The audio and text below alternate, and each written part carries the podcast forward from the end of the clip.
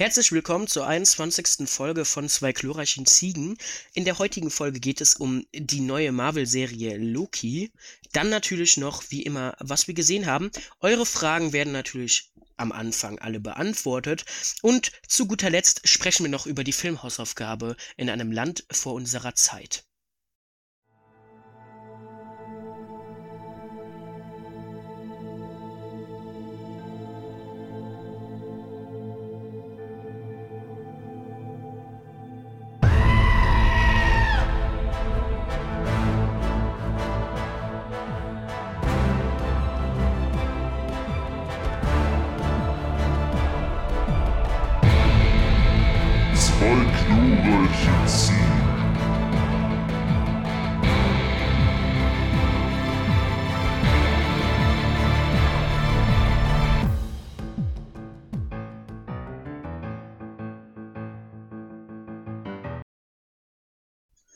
Herzlich willkommen auch von meiner Seite zu der wunderbaren 21. Folge unseres Podcasts. Wir starten wie immer, bevor es hier mit dem ganzen Programm losgeht, mit dem üblichen Promokram. Denn Leute, wenn ihr gerade auf YouTube zuhört, drückt abonnieren, haut ein Like und schlagt auch die Glocke. Ist es euch frei. Schaut euch die anderen Podcasts an. Die sind alle, wir haben sogar eine Playlist, da sind alle Podcasts drin. Wenn euch YouTube nicht gefällt, wir haben ebenfalls Spotify, da könnt ihr uns hören. Auf Spotify sind auch alle Podcasts, da könnt ihr uns auch folgen. Ganz wichtig für jeden Hardcore-Fan von uns. Wir haben wir haben Instagram. da habe ich kurz äh, fast den Namen der App falsch ausgesprochen. Wir haben Instagram, zwei glorreiche Ziegen, klein und zusammengeschrieben. Da werdet ihr immer auf dem neuesten Stand gehalten. Da könnt ihr Fragen ballern, wie ihr wollt. Das könnt ihr übrigens auch in YouTube-Kommentaren. Auf Spotify gibt es leider keine Kommentare. Genau. Instagram, abonnieren. Super geiler Shit und Insider-Infos. Und yeah. Das war's eigentlich. Letterbox ja. könnt ihr uns folgen. Auch alles, alles unten verlinkt eigentlich. Wenn ihr bei YouTube seid, dann ist das unten verlinkt. Bei Spotify steht das, glaube ich, irgendwie in der Podcast-Beschreibung oder so. Also tobt euch da aus. Und wir können starten un unsere heutigen Themen und wie immer geht es los mit den wundervollen Fragen, die wir reinbekommen haben. Und bist du bereit, Jonas? Ich bin mehr als nur bereit. Du bist mehr als nur bereit. Wunderbar. Ab in die Fragen. Yeah, Fragen-Intro. Der Vincent fragt. Der Vincent fragt, Meinung zu Netflix Eigenproduktion. Jonas, da ich gerade hier wie ein Wasserfall geredet habe, ja. hau mal raus, was du dazu sagst. Also, es ist jetzt schwierig, so allgemein über Netflix Eigenproduktion zu reden, weil das ist ja doch schon sehr vielseitig. Also da ist ja von Scheiße bis Gold alles dabei. Also zum Beispiel einer, auf jeden Fall einer meiner Top 10 Lieblingsfilme aller Zeiten ist ja zum Beispiel Marriage Story. Äh, das ist ein Netflix Original und eine Eigenproduktion. Ist ein hervorragender Film, ich liebe den.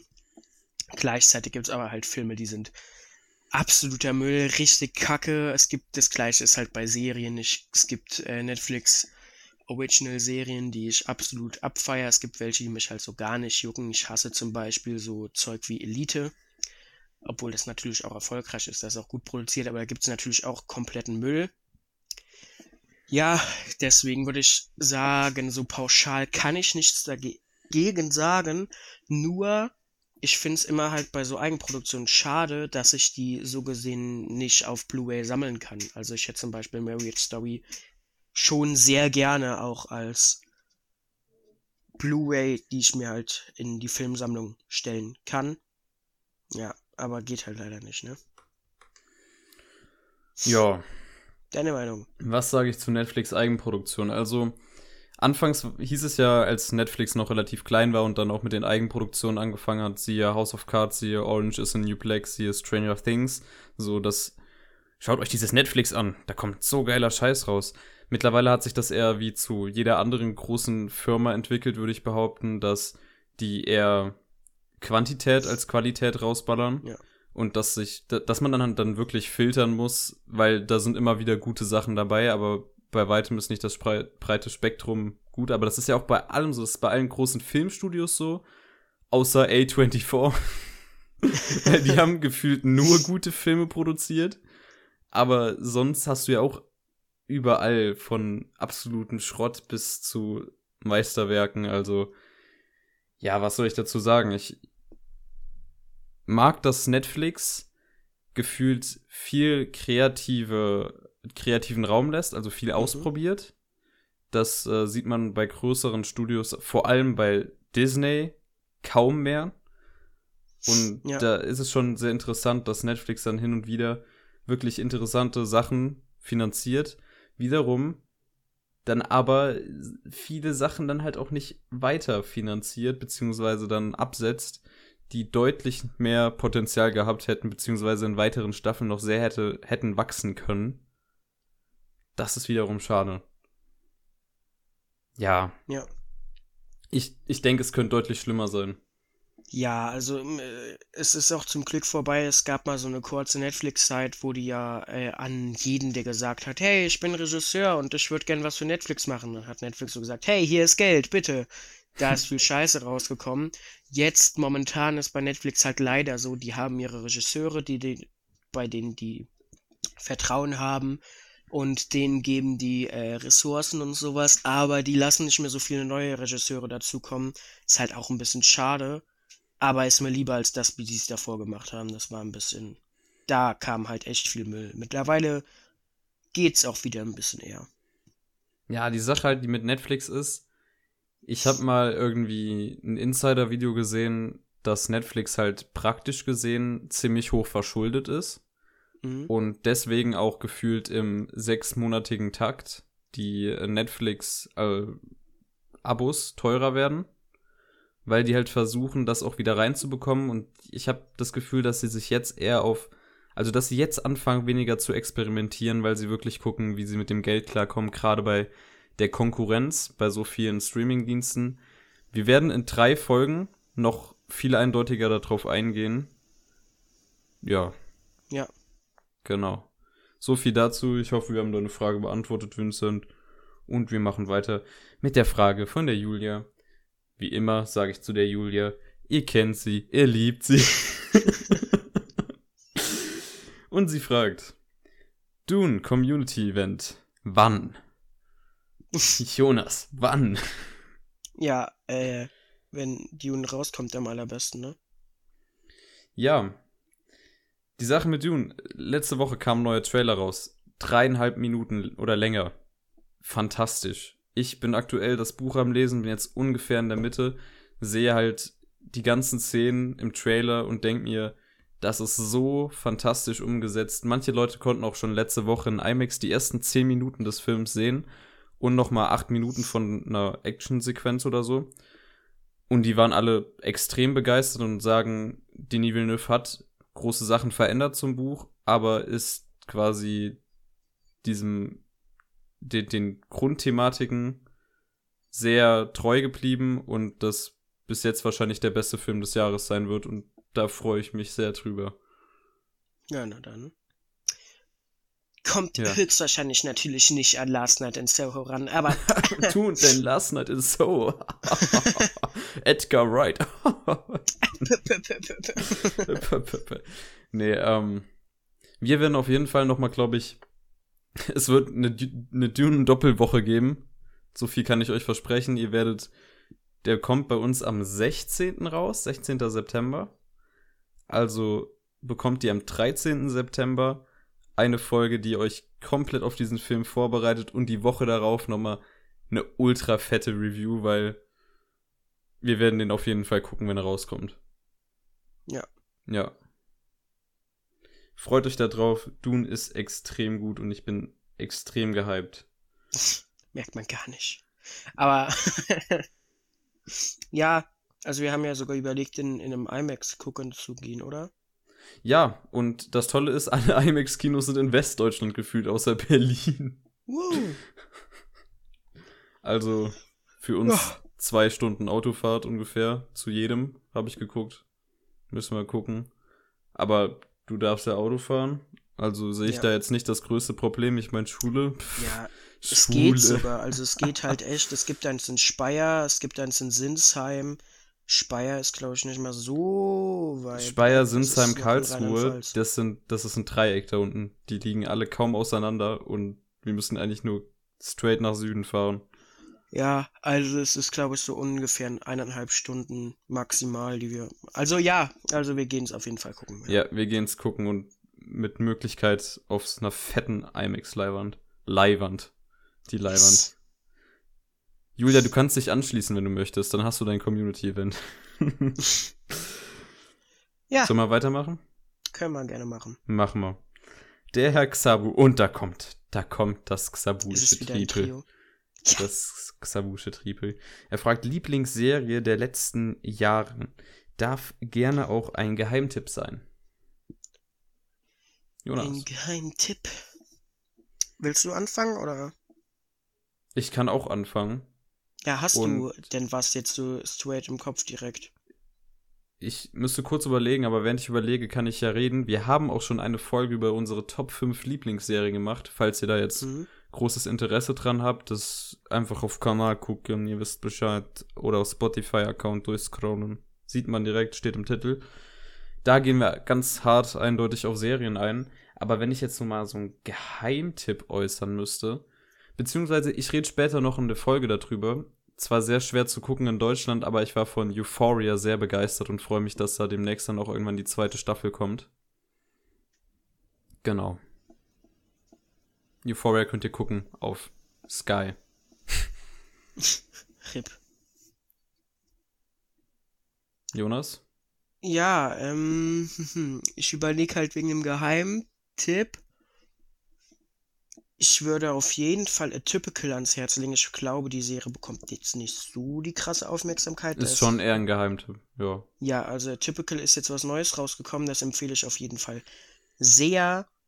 Sonst, wer es nicht geschaut hat, zum Beispiel, weil er jetzt sagt, es ist, äh, also so wegen der Sache, äh, es ist eine Kinderserie, Zeichentrickserie, Gravity Falls, ist tatsächlich echt gut, auch für Erwachsene, echt, echt gut. Und vielleicht noch Master of None, das kennen, glaube ich, also gucken auch nicht so viele aktiv. Äh, das ist auch sehr, sehr stark. Also Master of None, Sag mal die Streaming-Anbieter zu den Serien sagen. dazu. Hm? Sag mal die Streaming-Anbieter zu den Serien dazu. Achso, ja, ähm, Atypical und Master of None sind zwei Netflix Original-Serien, also da haben wir es ja. Mhm. Und ähm, Gravity Falls ist auf Disney Plus. Disney Plus. auf jeden. Fall. Ja, okay. Äh, kann aber auch sein, dass es noch auf Netflix ist, ich weiß es aber nicht. Nee, ich glaube, die teilen sich das nicht. Also ich glaube, ich Ja, hätte das ja. auf äh, Disney Plus letztens gesehen. Muss ich auf jeden Fall auch noch angucken. Ich habe äh, in meinen diversen Freundeskreisen sehr große Gravity Falls Anhänger. Ja, es ist wundervoll. Ja. Ja, Gut. gut. Äh, nächste Frage vom Xabuschen Triepel. Warum antwortet Fabian seit Tagen nicht mehr bei Discord? Hab ich was falsch gemacht? Mensch. Also, äh,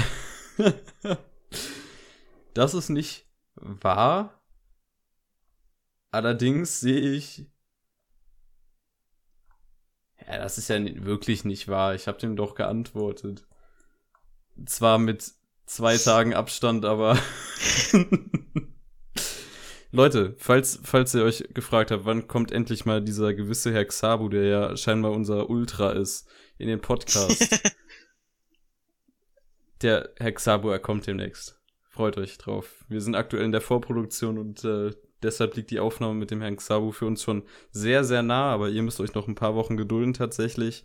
Aber der Herr Xabu von den fürchterlichen Freunden ist auch jetzt endlich der Podcast mit Jonas draußen, also großer, große, große, große Empfehlung, da mal reinzuhören. Punkt.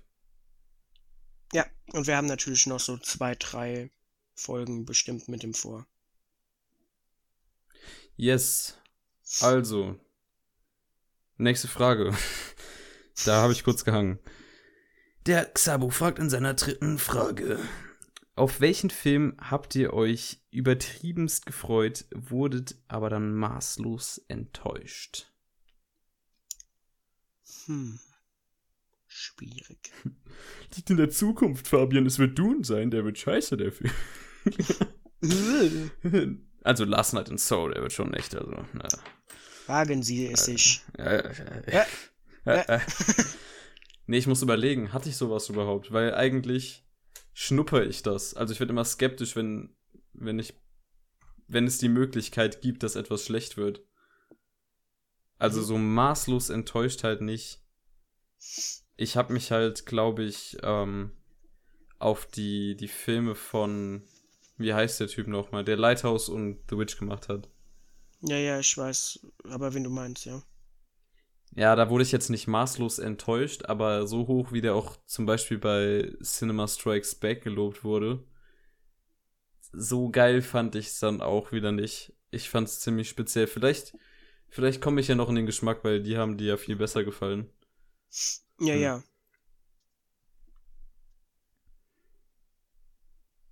Ja, du, du, äh, wir machen zu große Ruhepausen, die ganzen Zuhörer. Ach so, ich hab gedacht, du willst noch was sagen. Nee, nee, ich, ich glaube, das wär's so.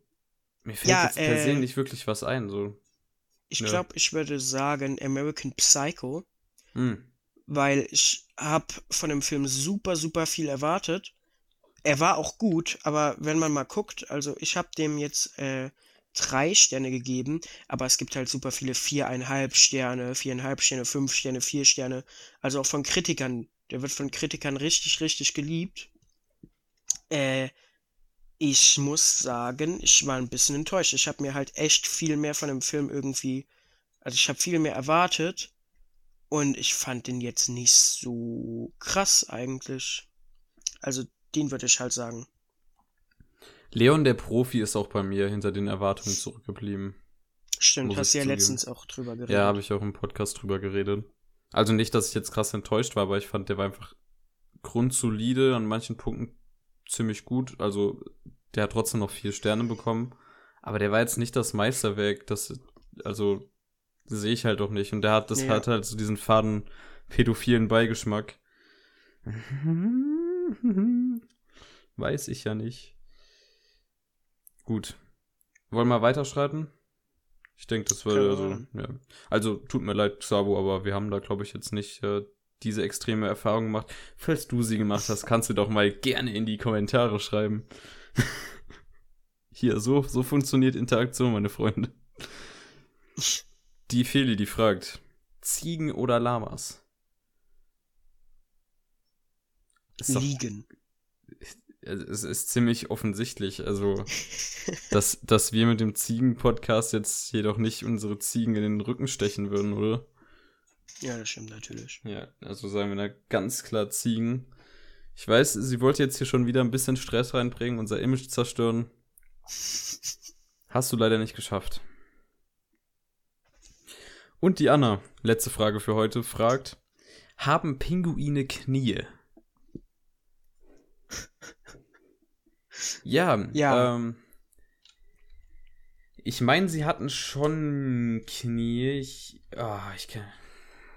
Schlecht an. Also. Ich habe mir ein Pinguin-Skelett angeguckt und so gesehen sind ihre Knie die ganze Zeit durchgestreckt. Also nicht durchgestreckt, sondern sie gehen die ganze Zeit gebeugt, wenn sie stehen. Ja, wenn die schwimmen, sind die ausgestreckt. Also Pinguine haben Knie, allerdings sind die starr, also wie bei jedem anderen Vogel. Ja, aber die können die schon, also wenn die halt schwimmen, dann machen die die Flossen ja weiter zurück und dann sind die Beine durchgestreckt, aber die meiste Zeit knien die so, also sind die so nach vorne. Hä, nein, die Knie sind die ganze Zeit durchgestreckt, auch wenn die rumstehen. Die haben nee. halt, nee, die haben nur ganz kurz, also Google sagt das mir. Also auf den Skeletten, die ich sehe, sind die ist die Hüfte halt viel tiefer als da, wo die Knie sind. Und deswegen. Vielleicht sind nennen die, Wissenschaftler das auch durchgestreckt, who knows. Das kann auch sein. Ja, ja gut. Made my, made my Day Tafel gefunden. Ich mag Pinguine, aber nie hat mir ein Pinguin die Vorfahrt genommen und immer korrekt gekleidet. Toll. Ich hasse Made My Day. Machen wir weiter. Machen wir weiter. Und zwar sind wir durch mit den Fragen. Vielen Dank für eure glorreichen Einsendungen. Ihr könnt uns natürlich auch weiterhin gerne Fragen stellen. Die werden dann wahrscheinlich allerdings erst in einem guten Monat beantwortet. also, lehnt euch entspannt zurück. Es geht los mit dem Hauptthema und das ist die neue Disney Plus Serie Loki.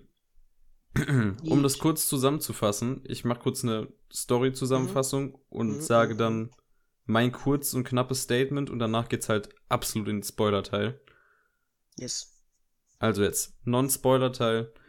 In Loki geht es um den bekannten Charakter aus dem Cinematic Universe von Marvel, Loki, welcher nicht die Version ist, die wir jetzt aus den letzten Filmen erkennen, sondern wer aktiv Endgame geschaut hat, wird mitbekommen haben, dass Loki, ohne dass er das hätte sollen, mit äh, dem Tesseract abgehauen ist, während da die Avengers ihr äh, Zeit zurück Ding machen, also die wollten ja alle retten. So, ich hoffe, ihr habt den Film gesehen, sonst versteht ihr sowieso nichts, dann weißt du nicht, was ihr eigentlich hier wollt.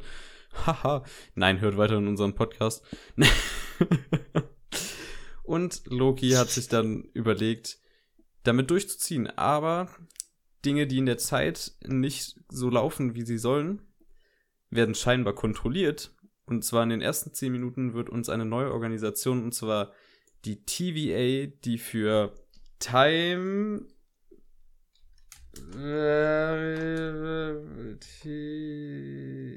Time Variance Authority steht. Die kontrollieren scheinbar die Zeit und dann wird der Loki da festgenommen von denen, weil er was gemacht hat, was er nicht soll. Und dann entwickelt sich die Story daraus. Und mehr will ich eigentlich nicht verraten, weil sonst wird man, glaube ich, schon spoilern. Ja, ja. Also, kurzes und knappes Statement. Willst du vielleicht erstmal kurz ein knappes Statement, mach, Statement machen und dann mache ich das kurz. ja, aber Spoiler. Also, äh, Loki ist auf jeden Fall die empfehlenswerteste Marvel-Serie. Äh, Warnung ist natürlich, die kann teilweise sehr verwirrend werden und relativ kompliziert zu schauen. Also man muss schon ein bisschen Aufmerksamkeit mitbringen. Aber das ist, glaube ich, gar nicht mal so schlecht, weil so bleibt man mehr am Ball an der ganzen Sache. Also wirklich die beste Serie, die durchdachteste Serie und äh, auch die konstanteste. Also ich habe ja immer bemängelt, dass Wonder Vision und ähm, Falcon and the Winter Soldier schlechter geworden sind mit der Zeit, fand ich bei Loki nicht. Loki ist, glaube ich, sogar besser geworden, jedenfalls wenn ich auf meine Bewertungen der einzelnen Folgen schaue. Dementsprechend Loki sehr empfehlenswert, auch wundervoll geschauspielert. Man muss einfach sagen, Tom Hiddleston ist, glaube ich, die die sind schon alle sehr gut besetzt, aber Tom ja, Hiddleston er, er ist, ist einfach als. Loki perfekt und macht den auch zum besten Marvel-Charakter, glaube ich. Also ich glaube, es gibt wenig Menschen, die sagen, sie mögen Loki als Charakter nicht. Und da trägt er halt auch einen Teil dazu. Deswegen finde ich auch toll, dass er jetzt hier einfach eine eigene Serie bekommt, die auch noch so gut ist. Auch einer mit den besten Character Arcs. Also ich meine, ja. Loki, der äh, sich also der Loki, der in der Timeline Richtung Endgame gewandert ist und dann halt gestorben mhm. ist. Oh oh, oh oh. Ähm, der hatte ja schon ziemlich gute Entwicklung hinter sich für einen Marvel-Charakter. Ja. Aber dieser hat jetzt. Hier wird es halt noch weiter gesponnen, sag ich mal so. Und dieser Loki ja. hat ja quasi, der startet ja von einem anderen Punkt als, ja. Ich hab's ja eben erklärt. Also mein kurzes Fazit zu der Serie ist, die meisten Marvel Ultras werden sie bis jetzt schon wahrscheinlich gesehen haben.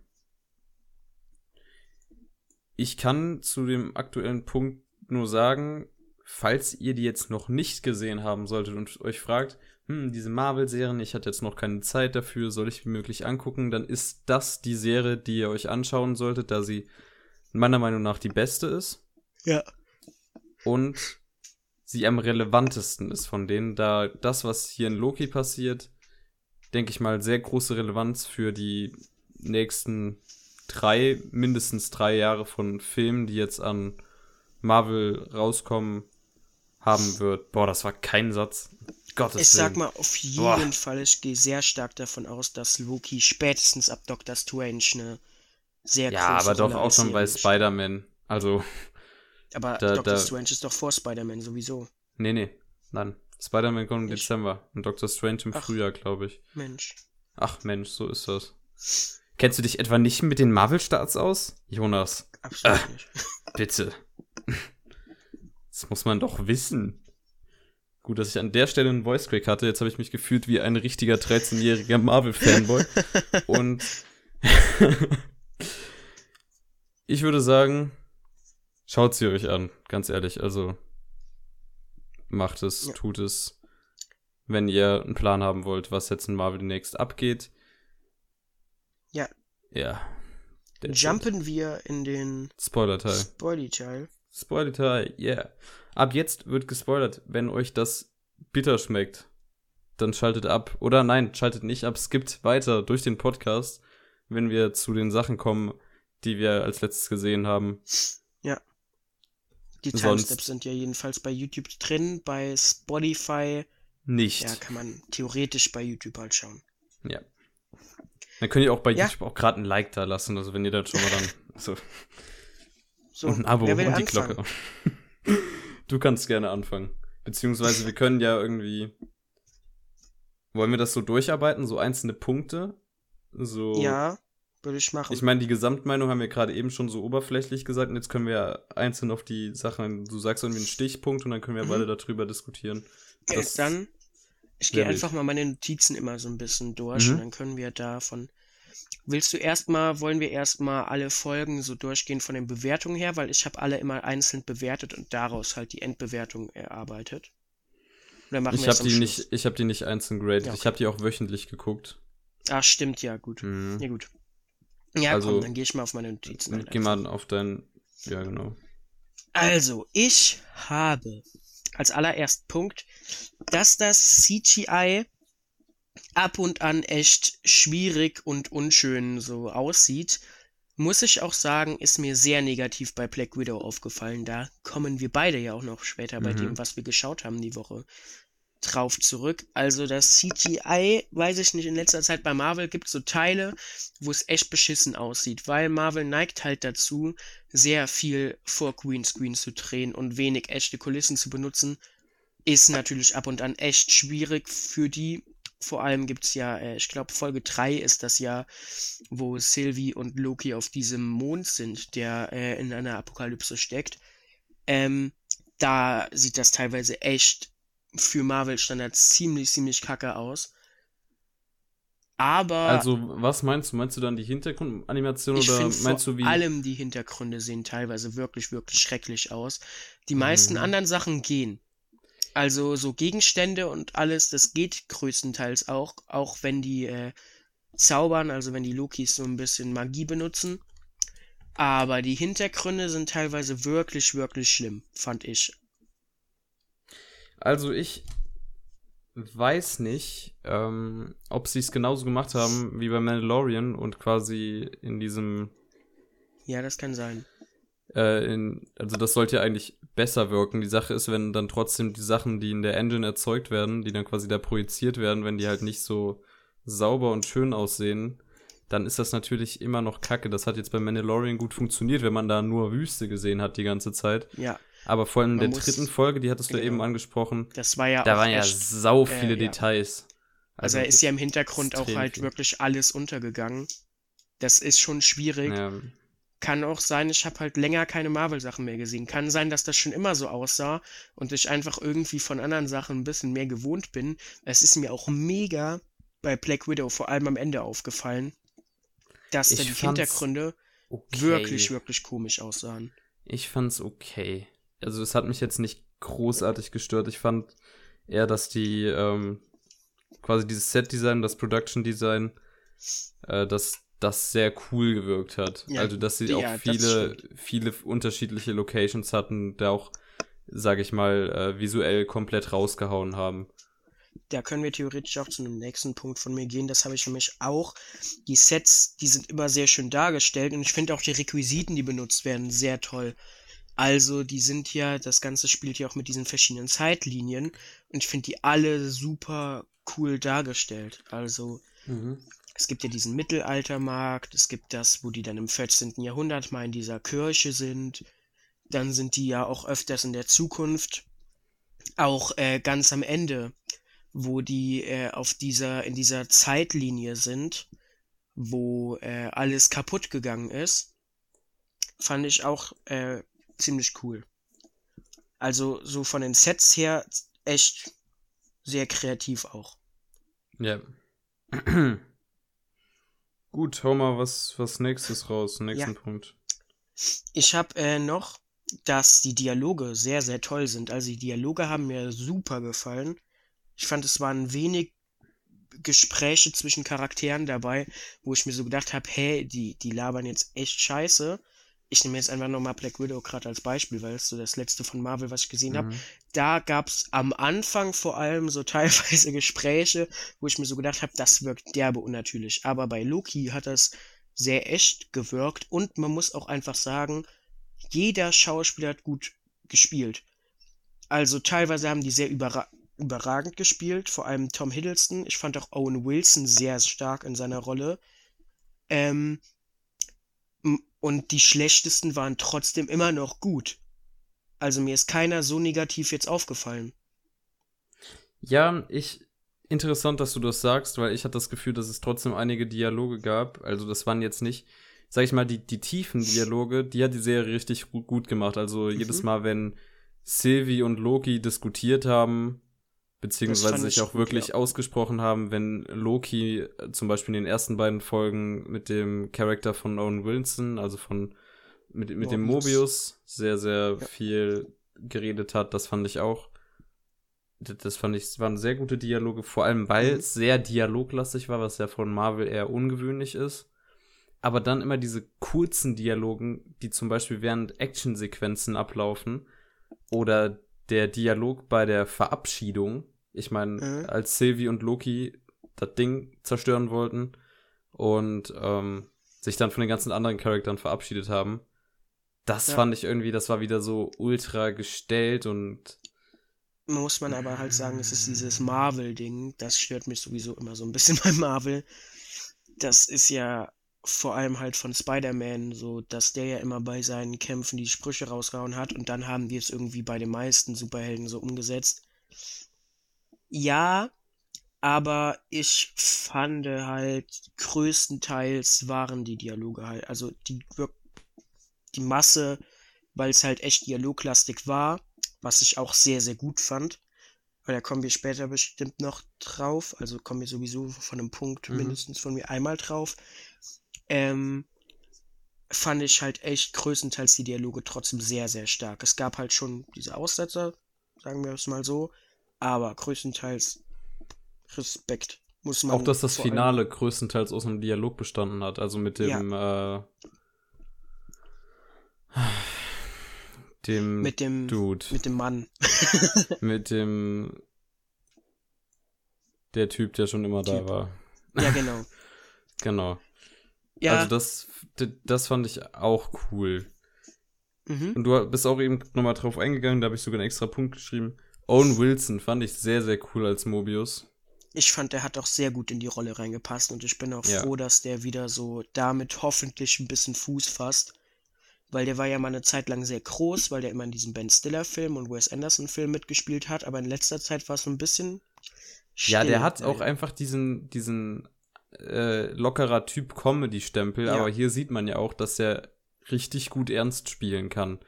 Wobei ich dann gerade noch mal und da finde ich, dass die Dialoge auch noch manchmal gehadert haben, äh, seine beste Freundin, whatever, also die ja, da gut, bei, ja. bei der TVA sehr viel zu sagen hat. Ich, ey, die Namen sind echt schlecht im Kopf geblieben.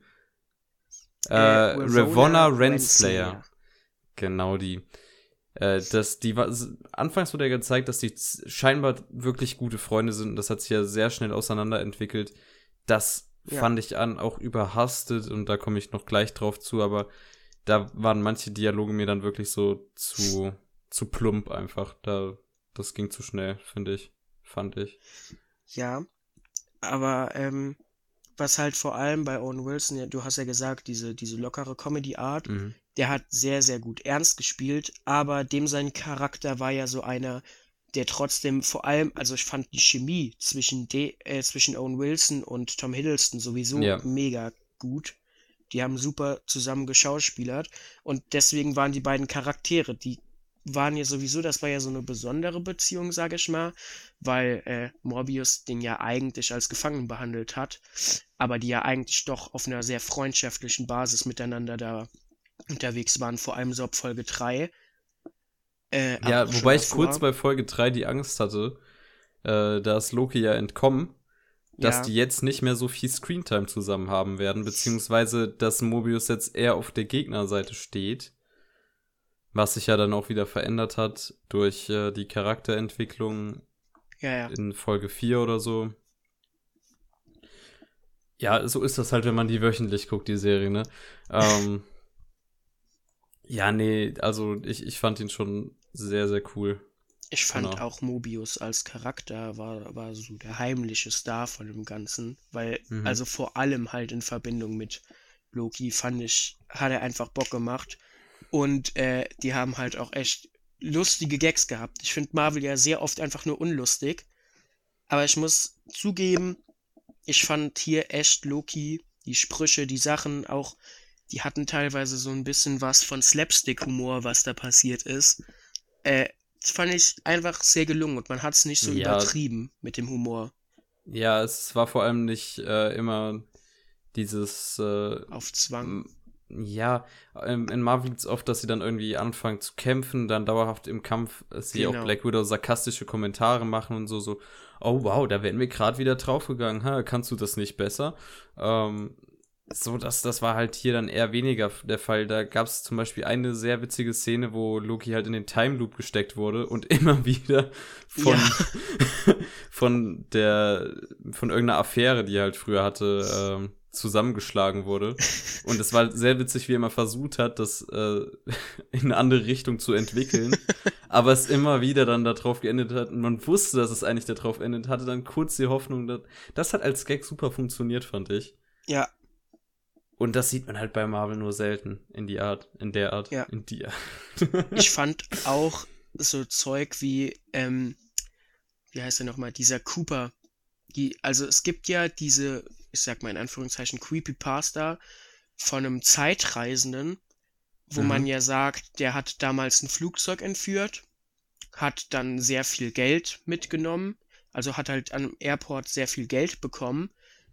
Und äh, als dann, dann das Flu dann ist das Flugzeug wieder abgehoben. Und als man dann das Geld halt, also als das Flugzeug irgendwann gelandet ist, war er aber nicht mehr da und der Typ wurde nie wieder gefunden und nie wieder gesehen. Der gilt ja so ein bisschen als Creepypasta und dass der ein Zeitreisender anscheinend war. Und äh, Marvel spielt ja damit, dass das Loki war, weil er eine Wette gegen Thor verloren hat und mhm. einfach dann aus dem Flugzeug gesprungen ist und dann wieder nach Asgard sich zurück teleportieren lassen hat. Und Morbius das ja irgendwie auch so, ich bin wirklich beeindruckt, du warst TB Cooper oder wie der hieß. Sowas fand ich auch, das hat einfach gut funktioniert. Ja, also von der humoristischen Seite waren wir ebenfalls eigentlich eher begeistert für Marvel-Verhältnisse. Ja. Ich muss auch sagen, also wenn wir dann noch mal auf Dialoge so eingehen, mhm. dass es sehr dialoglastig war, ich fand auch immer sehr gut, dass man diese, ähm, vor allem diese ganzen Verhörsequenzen, äh, mhm. Loki wurde ja auch öfters mal verhört, auch Sylvie ja. wurde ab und zu mal verhört, dass man die immer so ein bisschen als Kammerspiel laufen lassen hatte. Also man hat wirklich einfach die beiden Charaktere reden lassen. Und es waren aber dann auch einfach sehr gute Dialoge. Mir hat zum Beispiel gefallen, äh, ich glaube, gute 15 Minuten der letzten Folge sind wirklich einfach nur Mobius und Loki, die, die in dem Büro miteinander reden. Und es wird aber nicht langweilig. Das ist einfach gut gelungen. Ja, ich würde gerade, wenn wir schon quasi in der Richtung sind, dann mal einen Punkt anschneiden, der mir negativ aufgefallen ist. Allgemein mhm. so für die, für die ganze Serie. Ich finde, sie war overrushed und hatte dadurch auch ein seltsames Pacing. Ja. Habe ich auch. Also ich habe, manche Sachen haben sich sehr Zeit gelassen war manchmal ein bisschen zu viel Zeit, kann man sagen. War manchmal vor allem genau gegen richtig. Ende. Ja. Also diese, diese vierte und fünfte Folge, da hätten die sich wirklich für die Charakterentwicklung, tut mir leid, dass ich gerade übrigens unterbrochen habe. Alles gut. Aber der, der Twist von, von Mobius, dass er quasi so schnell schaltet und auf äh, Lokis Seite ist, Ja. das, das ging mir zu schnell und auch, man merkt es ja gerade, wir haben ja grundlegend zwei unterschiedliche Sichterfahrungen. Also ich habe ja über sechs Mhm. Wochen geguckt und du ja quasi an einem Stück. Ja, ich habe Samstagabend Folge 1 bis 3 und heute Morgen Folge 4 bis 6 geguckt. dass wir trotzdem noch auf den, denselben Nenner kommen und sagen, dass sich das seltsam angefühlt hat.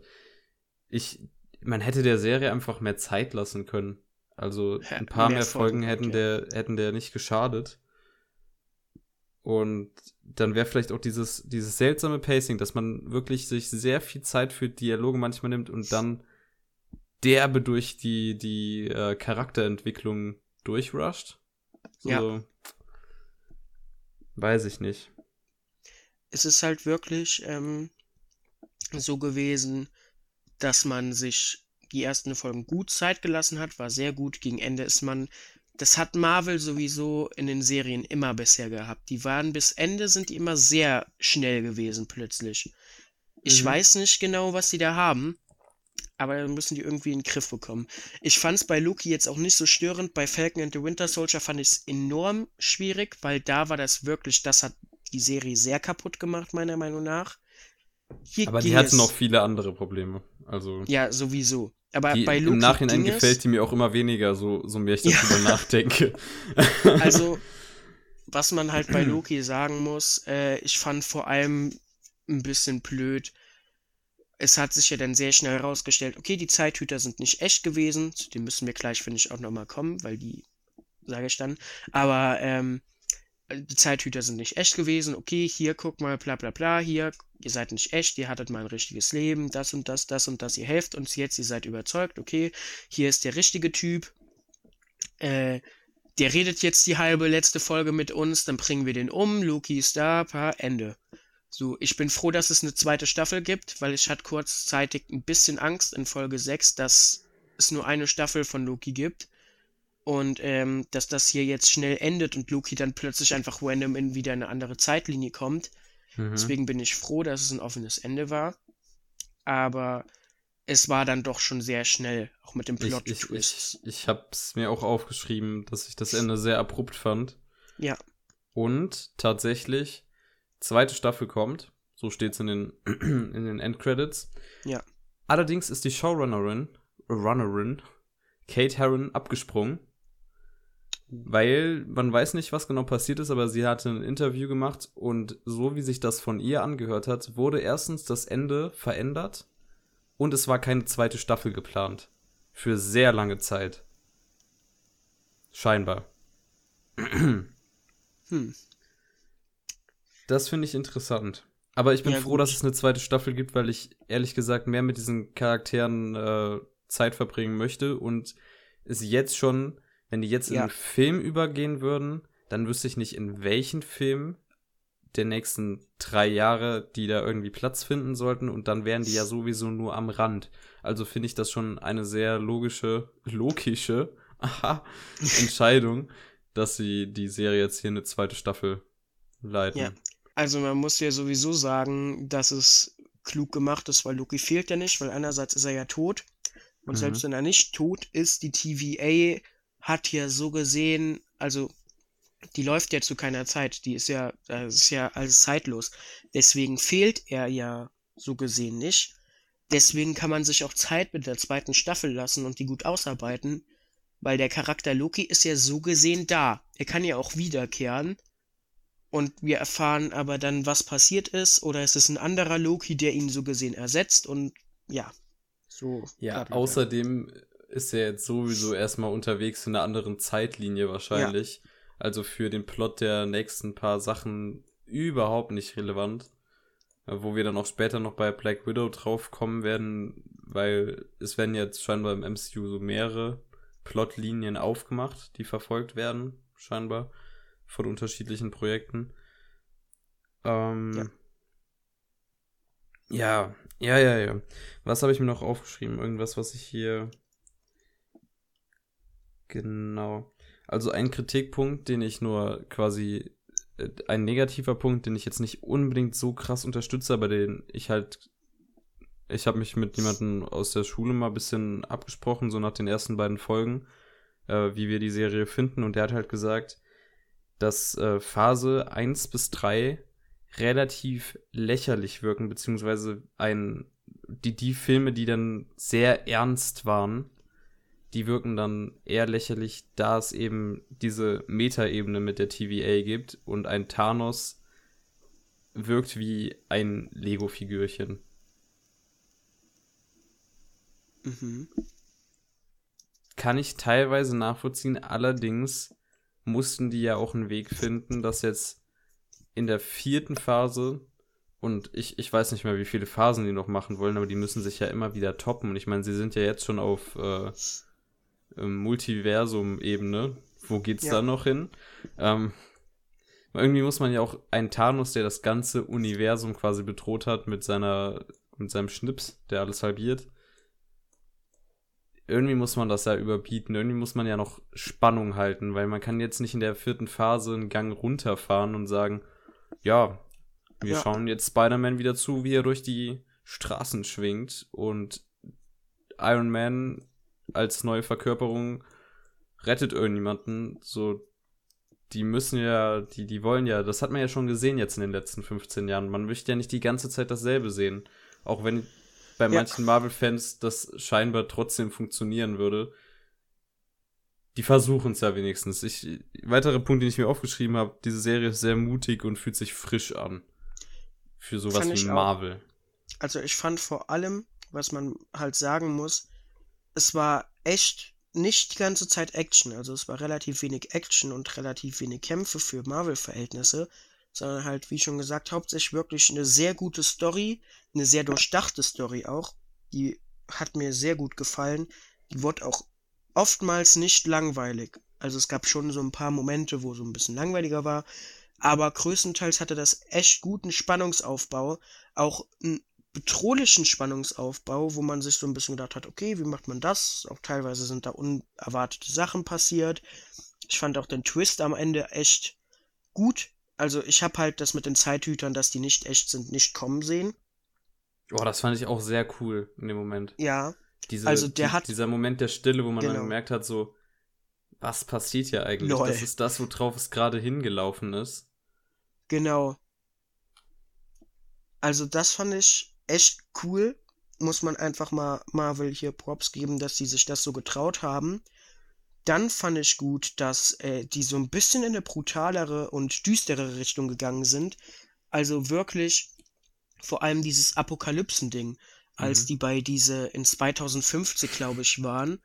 Mhm. Also ich fand es ein bisschen befremd, nicht befremdlich, das klingt halt negativ, aber ich fand es mutig, dass man da halt wirklich diese TVA-Mitarbeiter, die sind da ja durchgegangen und haben so sich ja null um die Menschen geschert und haben so offen ja gesagt, ja, wir müssen uns ja nicht um die scheren, die sterben ja alle. Also hier stirbt ja jeder einzelne mhm. Mensch. Mhm.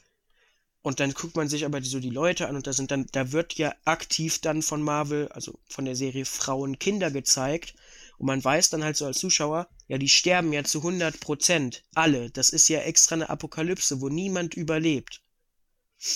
Und das fand ich cool. Auch teilweise, dass die die Leute einfach töten und erstechen und alles. Und das auch so gezeigt wird, fand ich gut.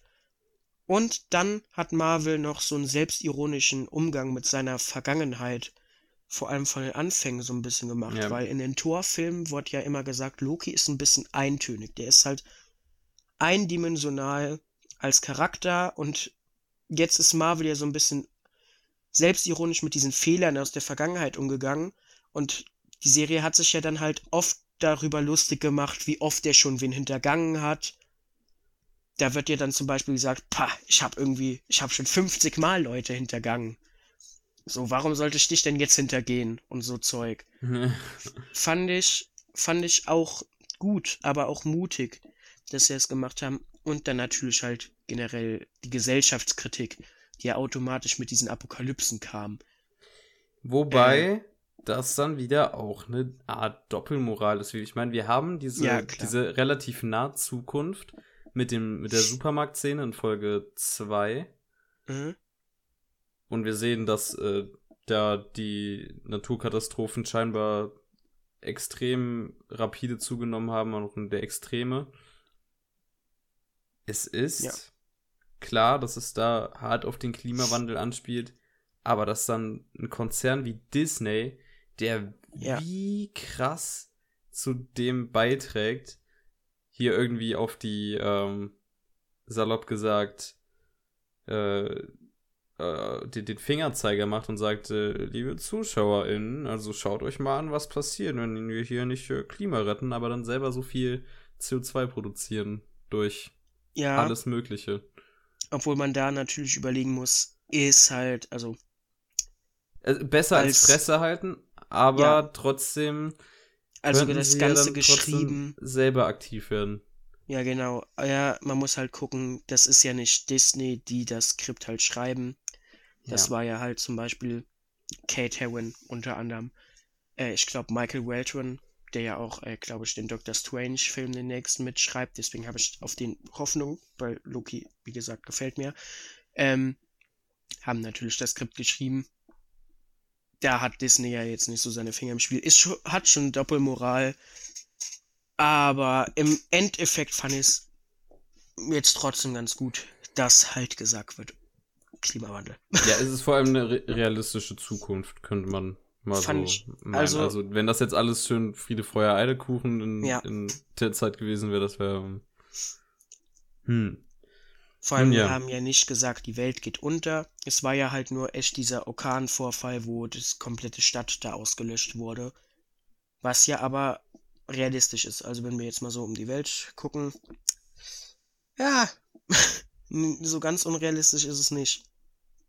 Aber das alles, also Selbstironie, das ein bisschen düsterer wird, das gesellschaftskritischer wird, dass es einfach mal auch nicht immer um Kämpfe und krass choreografierte Kämpfe geht, sondern auch einfach mal um gute Dialoge und dass Marvel das auch kann, hat mir alles sehr gut gefallen. Ja. Gut. Ja.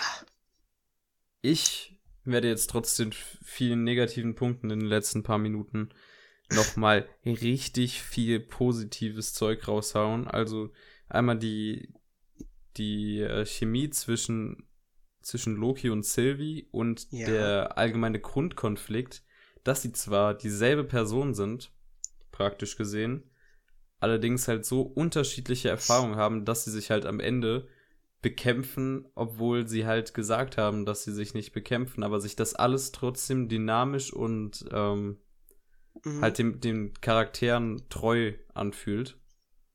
Fand ich sehr gut. Muss ich auch sagen, es gibt ja ein paar Beziehungen im Marvel, Uni also Mhm. im MCU. Und ich finde aber Loki und Sylvie, also diese Beziehung, wenn wir das jetzt mal so nennen wollen, das ist die beste, die es bisher so gab, weil die hat sich auch einfach am authentischsten angefühlt. Ich habe denen abgekauft, dass die sich wirklich gern haben. Und gleichzeitig fand ich trotzdem cool, dass beide Charaktere natürlich diese Probleme haben zu vertrauen, weil beide sind sich andauernd misstrauisch gegenüber. Gleichzeitig haben sich beide aber auch super gerne. Und dann aber auch, dass man da so ein bisschen mitspielt und sagt, ey, Mann, Loki ist so narzisstisch, dass er sich selber quasi liebt. Fand ich einfach cool. Also ich hoffe, so in der, die Charakterbeziehung, die wird auch noch gut ausgebaut. Und ich hoffe, Sylvie bleibt uns noch ein bisschen erhalten als Charakter. Das finde ich ganz nett. Dass man am Ende quasi auch vor dem Dude steht. Ja. Und äh, quasi die eine Entscheidung ist, ihn zu killen, was natürlich Sylvies Arc und Charakterentwicklung total entspricht und dann halt Lokis, äh, also dann diese andere Seite, dass man halt nicht killt und halt das irgendwie versucht zu halten. Ja. Das ergibt auch total Sinn. Und dass sich dann diese beiden Fronten, die sich lieben, gegenüberstehen, das ist einfach gut gemacht und das ist ein guter Konflikt und das ist spannender als die, meich- die, die meisten Finals in irgendwelchen Marvel-Produktionen, muss man einfach sagen. Ja, Da kommen wir dann auch direkt zu dem Dude, der halt am Ende hinter allem steckt. den werden wir ja quasi jetzt wahrscheinlich als Big Bad der, der vierten Phase haben, wenn ich das mhm. richtig verstanden habe. Und ich bin sehr ja. gespannt auf seine anderen Varianten. Ich denke, dass äh, der Schauspieler bestimmt die Range hat, um da richtig zu eskalieren und äh, uns viele unterschiedliche Versionen von zu geben. Also, ich muss zugeben, ich habe ich habe die letzten drei Folgen auf Deutsch geguckt und die ersten drei auf Englisch. Mhm. Äh, aber da muss ich, da, da, deswegen kann ich auch sagen, deutsche Synchro war gut. Also die deutsche Synchro kann man sich sehr gut geben. Kann ich jetzt nichts zu sagen, tatsächlich. Ich war einfach heute Morgen ehrlicherweise zu müde, um mich gut genug zu konzentrieren, da auf Englisch hinterherzukommen. Weil die ja teilweise. Wobei Englisch ja auch immer dein bestes Fach ist, ne? Ja, nee, aber äh, die reden halt auch teilweise über ein paar komplizierte Sachen, ist halt, ja. Auf jeden Fall, äh, der hat in der deutschen Synchro eine mega krasse Art gehabt zu sprechen und zu artikulieren und die Sachen zu betonen. War das auch im Englischen so? Der war schon sehr, sehr einzigartig, würde ich behaupten. Weil das fand ich, äh, das fand ich mega krass und ich fand der auch super gut geschauspielert. Also, der kam für meinen Geschmack halt zu kurz. Ja. Weil wir haben ja schon gesagt, ist ein bisschen gewascht. Aber trotzdem, der, der Schauspieler von dem her hoffe ich mir echt mehr. Oh, also, was, also hoffe ich, dass mehr kommt. Nicht erhoffe ich mir mehr. Also der hat echt gut abgeliefert, fand ich. Und man muss auch einfach mal äh, sagen, dass das ein sehr interessanter Bösewicht war, weil der hatte ja, der hatte eine gute Tiefe. Das ist einer der wenigen Bösewichte jetzt gewesen, der endlich mal eine gute Tiefe hat und der mich auch wirklich gecatcht hat, weil ich mir so gedacht habe, was würde ich denn machen?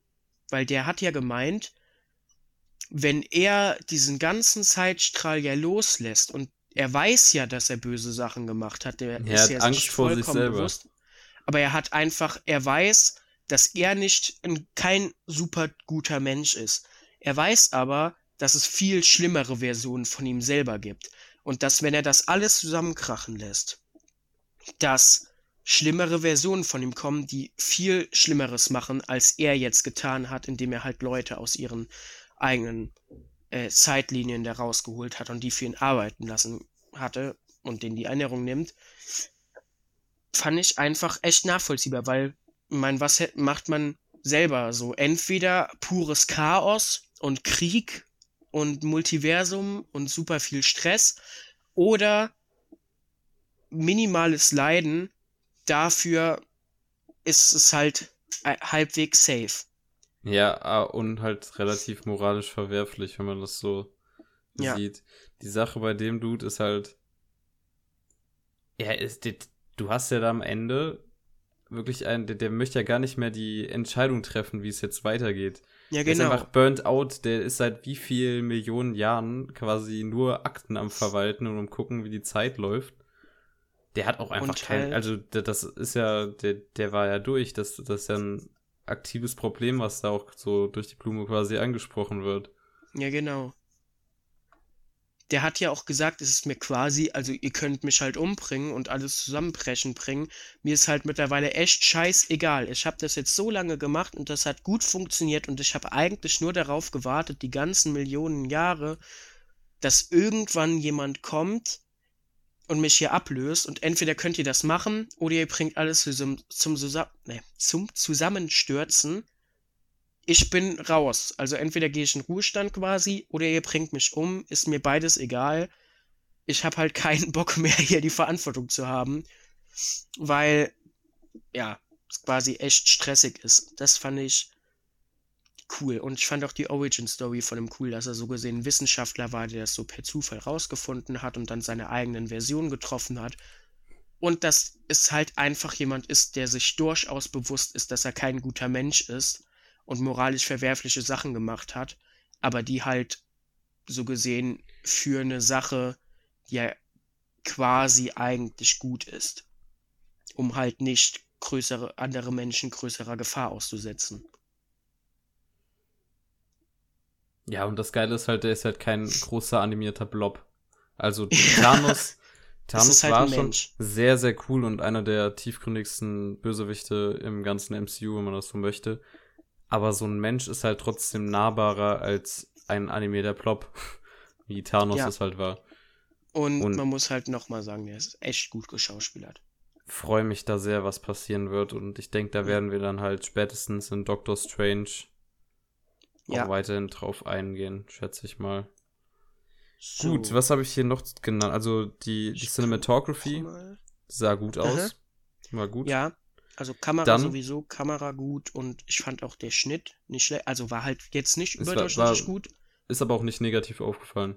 Ja, es war halt solide und das mehr erwarte ich jetzt auch nicht bei einem Marvel-Film. Also Wonder Vision, habe ich ja gesagt, hat mir die Kamera sehr, sehr gut gefallen. Aber der hatte, da konnte man natürlich auch mehr machen, indem man halt, weil man ja diese verschiedenen Sitcom-Stile nachahmen konnte. Aber bei Loki war die Kamera halt da, hat keine Scheiße gemacht und das war gut. Genauso wie Und der Schnitt. jetzt ein ganz großer, fetter Punkt, den ich grandios an der Serie finde und die die halt auch sehr, sehr aufgewertet hat. Der Soundtrack war klasse. Der Soundtrack war einer der besten im MCU, finde ich. Ja, ich fand den Soundtrack auch Der gut. einzigartigste. Habe ich auch geschrieben. Da müssen wir mal kurz ein Lob aussprechen an an an Natalie Holt, die hier den Soundtrack komponiert hat. Ist es zwar Weißt du, jetzt für wen noch? bitte? Weißt du für was noch? Die ist Newcomerin, glaube ich. Ui, ja gut. Und dafür sehr, also hier sind, glaube ich, nur kleinere Indie-Sachen dabei, nichts, was man wirklich kennt. Und das war gut komponiert. Es war zwar jetzt Ja. nicht todesabwechslungsreich, aber dieses Main-Theme, das sich halt äh, durch den durch die Serie halt sehr verändert hat, aber was, also dieses TVA-Theme, wenn man, ich glaube, so heißt es auch, wenn man den Track sich Ja. auf Spotify anhört, das ist einfach sehr abwechslungsreich und sehr, sehr geil. Dieses dumm. Dumm, dumm, dumm, dumm, dumm. Aber ja, fand ich auch äh, sehr gut. Also Soundtrack sehr gut.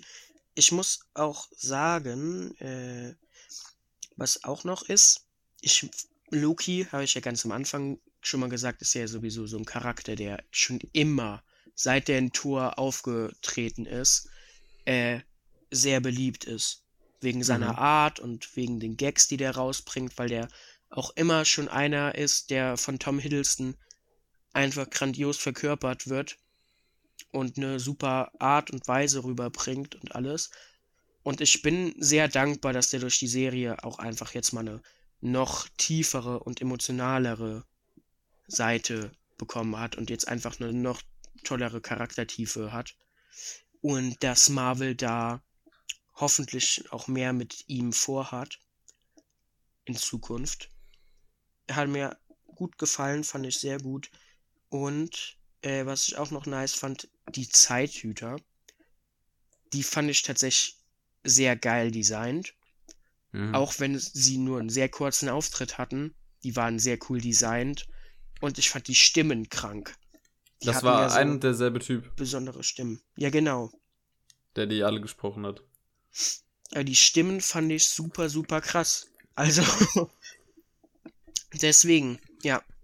Die haben sehr episch gewirkt, was sie auch mussten, weil sie ja diesen Ruf hatten. Umso besser war der Twist. Boah, der Twist, der hat mich auch, ich hab so, ich saß so im Bett, hab so gedacht, jo, die können die Chillig. jetzt, also, der wurde so geköpft und ich habe so gedacht, okay, gut, es sind noch zwei Folgen. und dann, es sind einfach Roboter. Und ich hab's nicht kommen sehen, muss man ich einfach habe mal sagen. absolut nicht kommen gesehen, dass dann Loki auch weggedingst wird.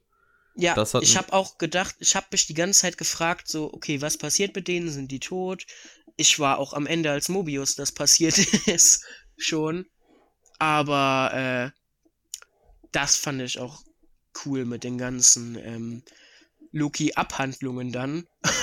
Und Ja, oh, oh ja, diese das war auch eine Szene, witzig. Wo die in diesem Ding, äh, wo die in diesem Ja, und jeder den anderen betrogen hat. War. Genau, Und- und, dann kommt der eine so, hä, ja, woher wusstet ihr denn, wo wir sind? Ja, der eine Loki hat uns das erzählt. Du hast uns hintergangen? Ja, natürlich. Und dann ist da dieser Loki mit diesem, äh, mit diesem I am voted oder Vote for Loki Sticker Ja. auch noch am Jackett. Loki for Und dann President. kommen so alle anderen, sagen so, nee, wir haben dich aber betrogen und am Ende bringen sich alle um. Der Alligator. Und dann dieser Alligator, wo auch keiner weiß, ob das jetzt wirklich ein Loki ist oder ob Doch, das das einfach nur ist ein normaler. Alligator Ja, aber es ist gibt doch Loki. diese eine Stelle, wo, wo die so kurz überlegen, ob es wirklich ein Loki ist oder nicht einfach nur ein Alligator. Das ist so geil. Und Gut. auch, dass nur dieser eine Loki mit dem kommunizieren kann.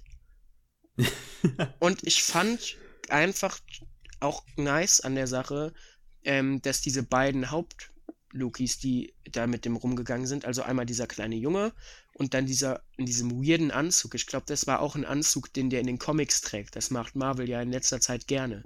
Dass die diese alten, lächerlichen Mhm. Anzüge von den Charakteren immer wieder mal kurz so als Easter Eggs War ja auch schon bei. Wonder Vision so. Genau.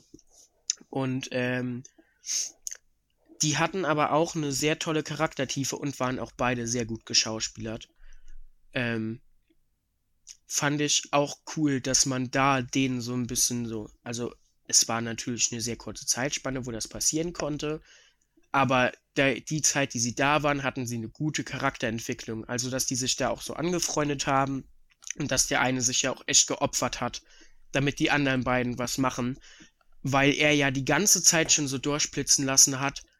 Er war ja der Loki, der für, äh, also der sagt ja irgendwann, wir, ich als Loki wollte ein besserer Mensch sein oder ein besserer Gott sein, aber das konnte ich nicht, weil das ja eine Zeitfisch, also weil das ja gegen diesen echten Zeitstrahl verstößt.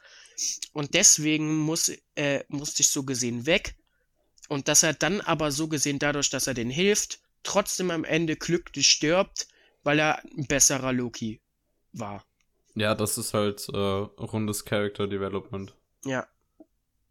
Was man der Serie zugute heißen muss. Ein Punkt, den ich jetzt noch aufgeschrieben habe, war, dass endlich der Schritt und nicht nur WandaVision angeteasemäßig, sondern wirklich der fette Schritt zum Multiversum gemacht wurde. Ja. Und was für Möglichkeiten die jetzt haben. Die können den abgefahrensten Comic-Shit machen. Und der muss für die Main-Handlung nicht mal wirklich was bedeuten, weil es ist dann, was weiß ich, ein Paralleluniversum, man kann es halt einfach wegstreichen oder so. Aber man kann Ja. so einen Spaß jetzt mit äh, den ganzen Sachen haben und man ist nicht mehr so gefangen in der Continuity. Ich freue mich auch wirklich auf äh, den nächsten Spider-Man, weil es wurde ja gesagt, Tobey Maguire und wie heißt er nochmal? Äh, Andrew Garfield. Andrew Garfield, äh, dass die ja da auch vorkommen wegen, also verschiedene Multiversen wobei- halt. Mm, Spider-Man, ich, ich habe einen Bericht gehört, dass sie. Äh, es sollte ja eigentlich schon ein Trailer rauskommen. Ich meine, der Film Mhm. kommt in fünf Monaten raus oder weniger. Ja, ja.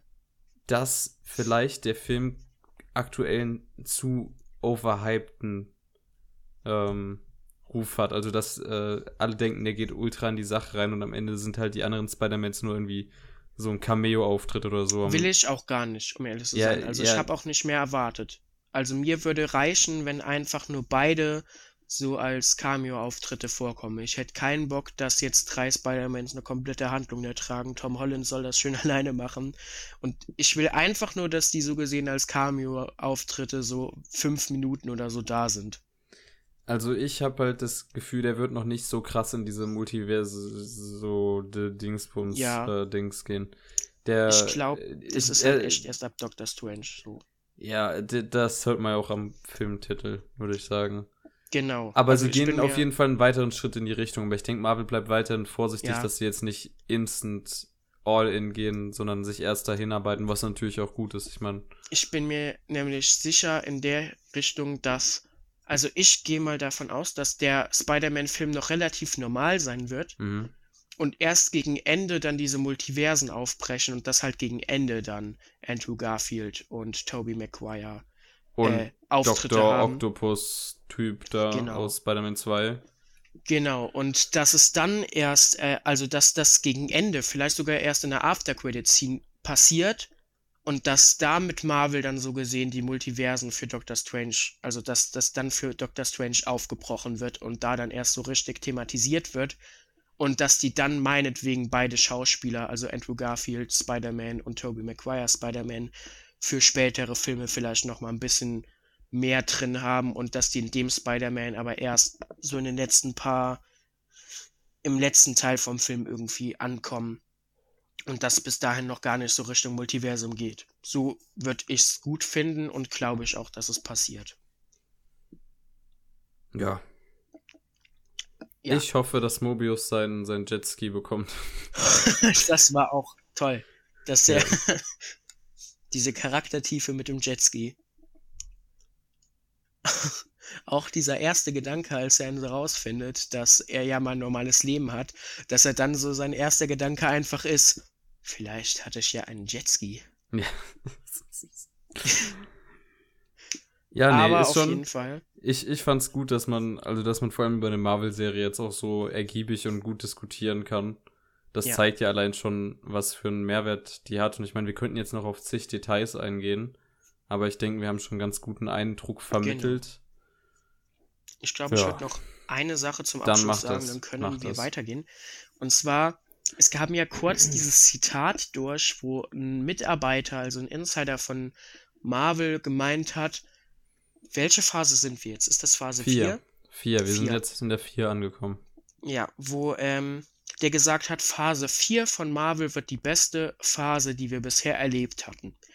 Und ich habe als ich das gelesen habe, so gedacht, ja klar, okay, das hat jetzt irgendjemand gesagt, das wird jetzt so ein bisschen hochgehypt von Marvel und von Disney, aber das ist doch safe nicht so. Ich muss jetzt aber sagen, Loki, Wonder Vision und Dingens, äh, Black Widow so. haben mir sehr gut alle gefallen.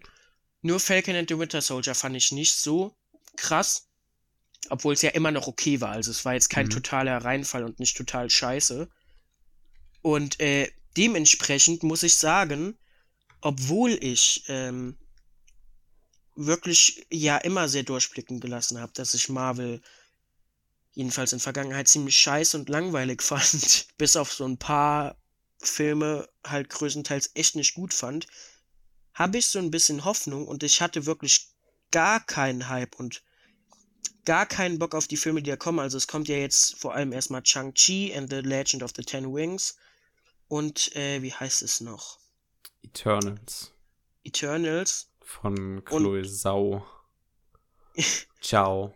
Ich weiß nicht, genau. wie man das genau. ausspricht. Und äh, aber ich muss sagen, ich glaube, ich gehe mir die jetzt trotzdem doch im Kino mal angucken, weil ich, bisher. Wir haben einen Podcast, wir reden überall die Filme. Ja, gut, klar. Aber bisher machen die einen starken Job, muss man einfach sagen. Und ich habe doch so ganz langsam die Hoffnung, dass der Typ das aus freien Stücken gesagt hat und nicht jemand gesagt hat, ja, sag das mal, damit wir das als Zitat nehmen können. Weil, also bisher, die Phase gefällt mir sehr gut. Ja, ich bin auch äh, eher positiv gestimmt. Ja. Also Vielleicht liegt es äh, auch an den niedrigen Erwartungen, die ich generell hatte. Aber ich meine, die kommt ja auch bei eingefleischten Marvel-Fans ziemlich gut an, alles bisher. Ant-Man and the Wasp, Quantum Mania, das, was nach Doctor Strange kommt, geht wahrscheinlich auch dann drauf. auch in diese multiverse Ebene. Und ja. ich, ich hoffe, dass die einfach viel Zeit in dieser visuell ultra geilen äh, ja. Mikrowelt verbringen. Ja, dass vielleicht dann auch Ant-Man mal wirklich eine Relevanz hat für, für diese, diese, dieses Universum, weil die ersten beiden Filme waren ja echt irgendwie da. unterhaltsam, also aber die waren jetzt gut, nicht wirklich. aber sie waren halt nicht wichtig. Nicht ja. so richtig. Und jedenfalls. ich hätte so gern Ant-Man von Edgar Wright. Ach. Boah. Oh. Hätten die dem einfach seine kreative Freiheit gelassen, es wäre so gut geworden. Man merkt Ey. so ein bisschen die Einflüsse, dass zum Beispiel am Ende diese, ja. dieser Fight mit dem, mit der kleinen Eisenbahn da. Ist es so, Edgar Wright, es wäre so gut geworden, aber das war Marvel damals wahrscheinlich noch zu, ähm, ja, zu riskant. Muss man den jetzt sowieso auch zugute halte, halten, dass die, äh, ja auch jetzt mehr äh, ein bisschen experimenteller mit Regisseuren umgehen. Also jetzt, die geben sehr, vor allem für die Serien, also bei den Serien ja. gehen die ja mehr so Independent und Kleinregisseuren äh, jetzt so ein bisschen da ihren Spielraum. Die lassen den allen mehr kreative Freiheit. Wir haben jetzt zwar bei Loki gesehen, okay, die wollten vermutlich einfach, die haben gesagt, okay, das gefällt uns, wir wollen eine zweite Staffel. Und ich gehe einfach mal davon aus, sie fand es ein bisschen scheiße, dass sie da so übergangen wurde muss man halt dann so sehen, Marvel will natürlich Geld machen und Ja. Loki kam gut an und wir beide wollen auch ja eine zweite Staffel. Äh, ja, muss man halt sehen. Ich glaube, würde Edgar White jetzt einen Ant-Man-Film machen, würden die dem auch seine kreativen Freiheiten lassen, weil die einfach merken, es kommt gut an. Bei Fans und bei Außenstehenden, die jetzt auch wieder ein bisschen mehr Bock auf Marvel haben, dass die da Freiheiten geben. Auch, dass man jetzt eine Oscar-Regisseurin für einen Film rangeholt hat oder vorher schon da hatte. Gefällt mir tatsächlich, in welche Richtung die jetzt langsam dann doch wieder gehen. Und ich finde es auch sehr positiv zu bemerken, dass ich zumindest das Gefühl habe, dass jetzt auch eher endlich mal mehr Frauen auf den Regiestuhl beziehungsweise auf Ja. den äh, Kontrollstuhl lassen. Siehe Black Widow, Regie einer Frau und auch jetzt ähm, die ganze Loki-Serie, Showrunnerin, Runner-in, Runner, ich, ich kann das nicht cool aussprechen. Das, ich finde es gut, mehr, mehr Frauen auf dem Regiestuhl. Es war so männerdominiert bisher und es ist immer Ja. noch sehr männerdominiert. Aber mich erfreut das zu sehen, dass Ich finde jetzt einfach gut, Das dass in sie sagen, Richtung das geht. ist ein guter Regisseur. An oder eine glauben Wir, Regisseurin. oder, also, ja, also, jetzt generisches Maskulin, Entschuldigung. Ja, Äh, nicht und egal akzeptiert jetzt, ob- heutzutage. Ja, egal ob weiblich oder männlich, äh, finden wir gut und deswegen geben wir dem jetzt hier einfach hier Film, machen einen Film oder ich mache eine Serie. Egal, ob du männlich, weiblich oder Divers. etwas anderes, Transgender oder du bist, ja, Genau. divers. Divers. Meine Damen Jawohl. und Herren und diverse ZuhörerInnen. Ich würde sagen, wir haben jetzt sehr viel Marvel geredet und wir werden heute auch noch mehr Marvel reden. Keine Sorge, meine ganzen Marvel-Fanboys und Girls. Aber jetzt geht's erstmal weg von, von Loki, oder? Ja. Gut. Wir haben jetzt auch echt lange darüber geredet, also ich bin erstaunt. Das Ja. übertrifft die letzte Podcast-Folge mit ihr Dreiviertelstunde in allen Maßen. Heute wird wieder eine Zwei-Stunden-Folge, Leute. Seid ihr hyped? Also wahrscheinlich. Wir kratzen wahrscheinlich dran. Gut. Ah, Gott, das war schon, das war ein. Wir haben, wir haben gut besprochen, Jonas. Muss man uns Ja, aber, zugeben, wir aber hat auch besprochen. Bock gemacht. Hat auch Bock gemacht, wirklich. Also ich bin froh, dass es eine Serie wie Loki gibt und ich war schon, als der erste Trailer rauskam, es hat sehr interessant gewirkt. Gut, Ja. wir kommen zu den Sachen, die wir gesehen haben in der letzten Zeit, beziehungsweise, ja, genau, in der letzten Zeit. Jonas, fang einfach mal an. Ich muss gerade noch. fang an. Äh, Ja, also Raussuchen. über einen werden wir auf jeden Fall zusammen reden können. Also wir haben ja beide äh, Black Widow, tatsächlich Mhm. unabhängig voneinander aber geschaut. Aber äh, Ich glaube, Ich ich, ich würde da gleich drauf eingehen als letztes vor Ja, dem als letztes. Äh, Dings, damit wir da auch nochmal spoilern können. Dann kann man easier skippen, siehst du hier. Wir sind ein dynamischer ich- Podcast. muss ich aber sagen, ich habe leider nicht so viel geguckt. Ich Same. habe in einem Land vor unserer Zeit geschaut. Das ist ja die Filmhausaufgabe, da kommen wir gleich drauf. Dann Black Widow und sonst Loki und alle drei, vier Streets. Man muss halt sagen, war alles sehr zeitintensiv auch einfach. Mhm. Äh, ich bin auf jeden Fall froh, dass ich jetzt so langsam wieder mehr Filme schaue. Ähm, aber ja, deswegen, also eigentlich könnte ich nur über Black Widow jetzt erstmal unabhängig reden, weil Fear Street, man munkelt, Man da munkelt, kommt ja bald was. Da kommt bald was. Juhu.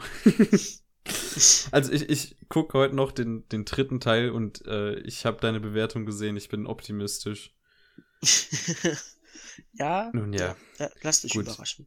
Äh, dann würde ich gerade noch, bevor wir auf Black Widow eingehen, damit wir jetzt nicht straight durch Marvel labern, auf Euphoria eingehen.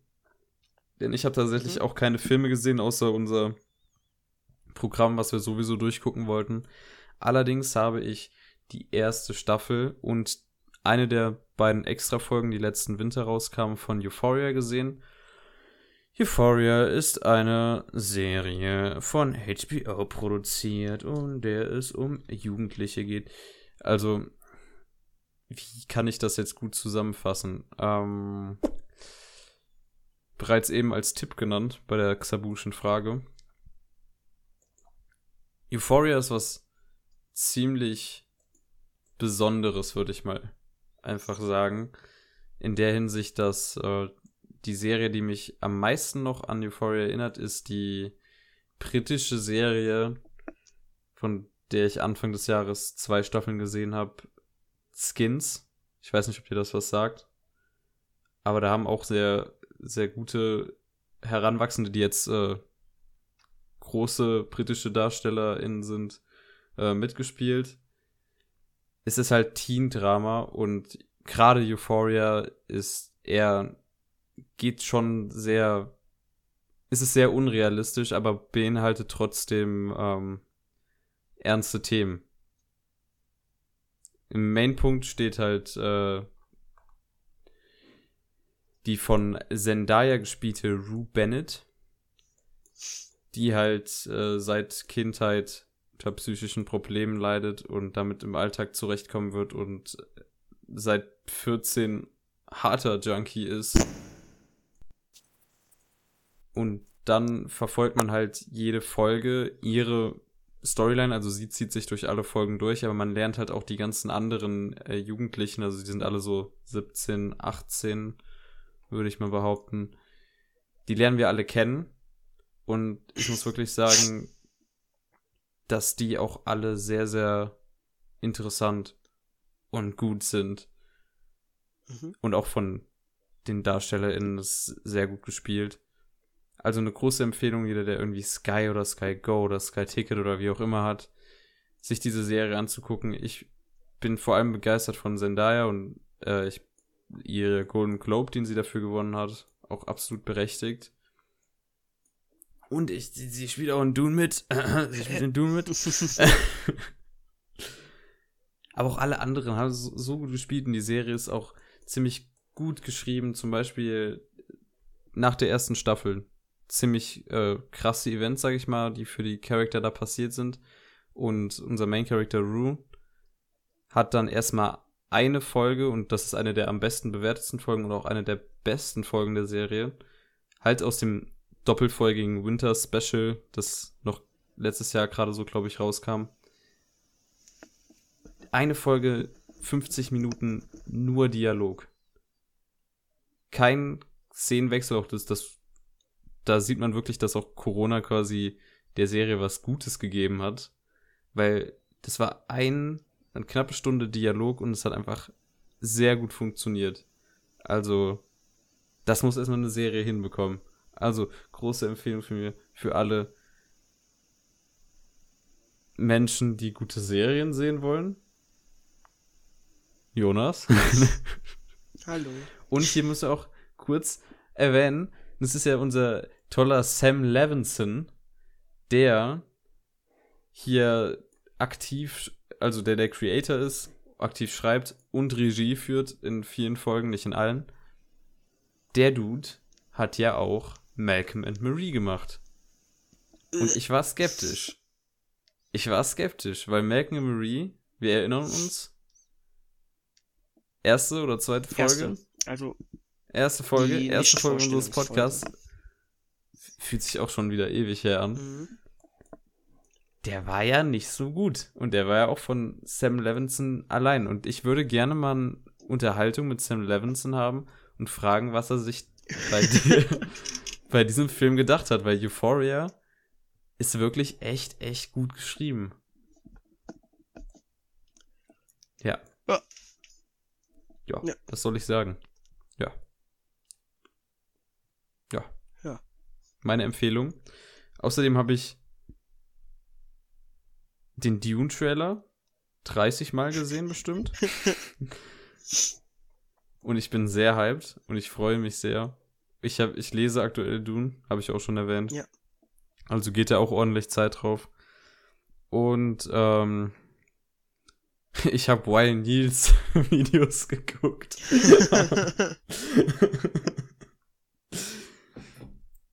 Jonas, wir, wir gehen sie an, die Black Widow, oder? Ja. Das hat sich gerade viel schlimmer angehört, als ich das ausdrücken wollte.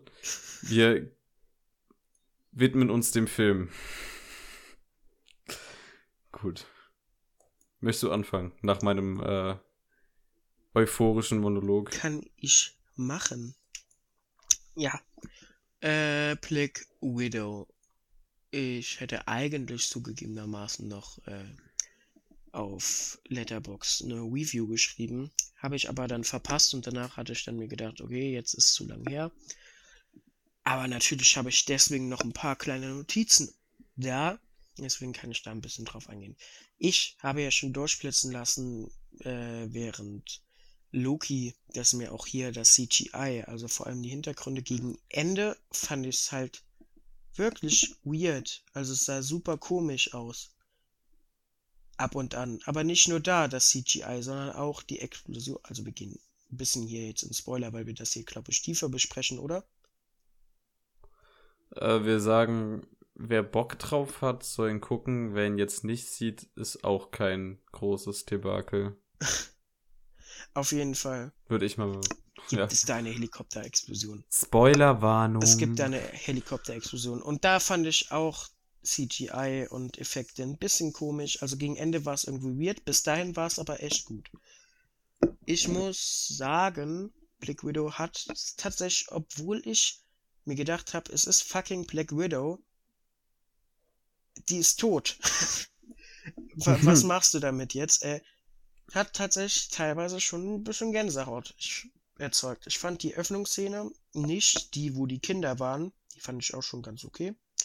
Jetzt nicht so krass, aber ich meine damit diese, ähm, die Pre-Credits, wo äh, die Smells Like Teen Spirit Version, Cover-Version da gespielt wurde. Mhm. Fand ich tatsächlich ganz gut. Also ein bisschen Gänsehaut. Ich fand, ich fand die Version so rotzig. Die Version war schon rotzig, ich, aber ich, ich fand, fand, die so das, scheiße. Aber ich fand diese, diese, diese Bildcollage dazu halt gut. Ich, ich hatte im Moment keine Gänsehaut. Ich hatte einen Lachflash, wie kacke ich finde, weil ich, ich, ich habe vorher die David Hein Version, äh, die Review von dem gelesen oder so, mhm. wo auch schon geschrieben wurde, dass der Film damit beginnt und ich mag den Song sehr, Smells Like mhm. Teen Spirit von Nirvana. Aber das Cover fand ich rotzig und dann musste ich im Kino einfach lachen, dass es wirklich rotzig ist. und ja. Ah. Auf jeden Fall fand äh. ich da halt klug gelöst, dass diese Bildcollage. Ähm, ja, das, das war cool. Das war cool gestaltet. Dass Auch, dass da man halt, Marvel-Film so einen so einen coolen Vorspann hat. Also wir hatten jetzt oft, relativ oft, dass am Ende so ein sehr cool designter Abspann kommt, aber ich mag das und das ist ja auch bei, sag ich mal, äh, den, den snobbigen Film mhm. sehr üblich, dass am Anfang die ganzen, äh, die ganzen wichtigen Leute gezeigt genau. werden. Und gleichzeitig hat das halt alles so ein bisschen erläutert, woher eigentlich Black Widow kommt, was die durchgemacht ja. hat in ihrer Kindheit und so weiter und so fort.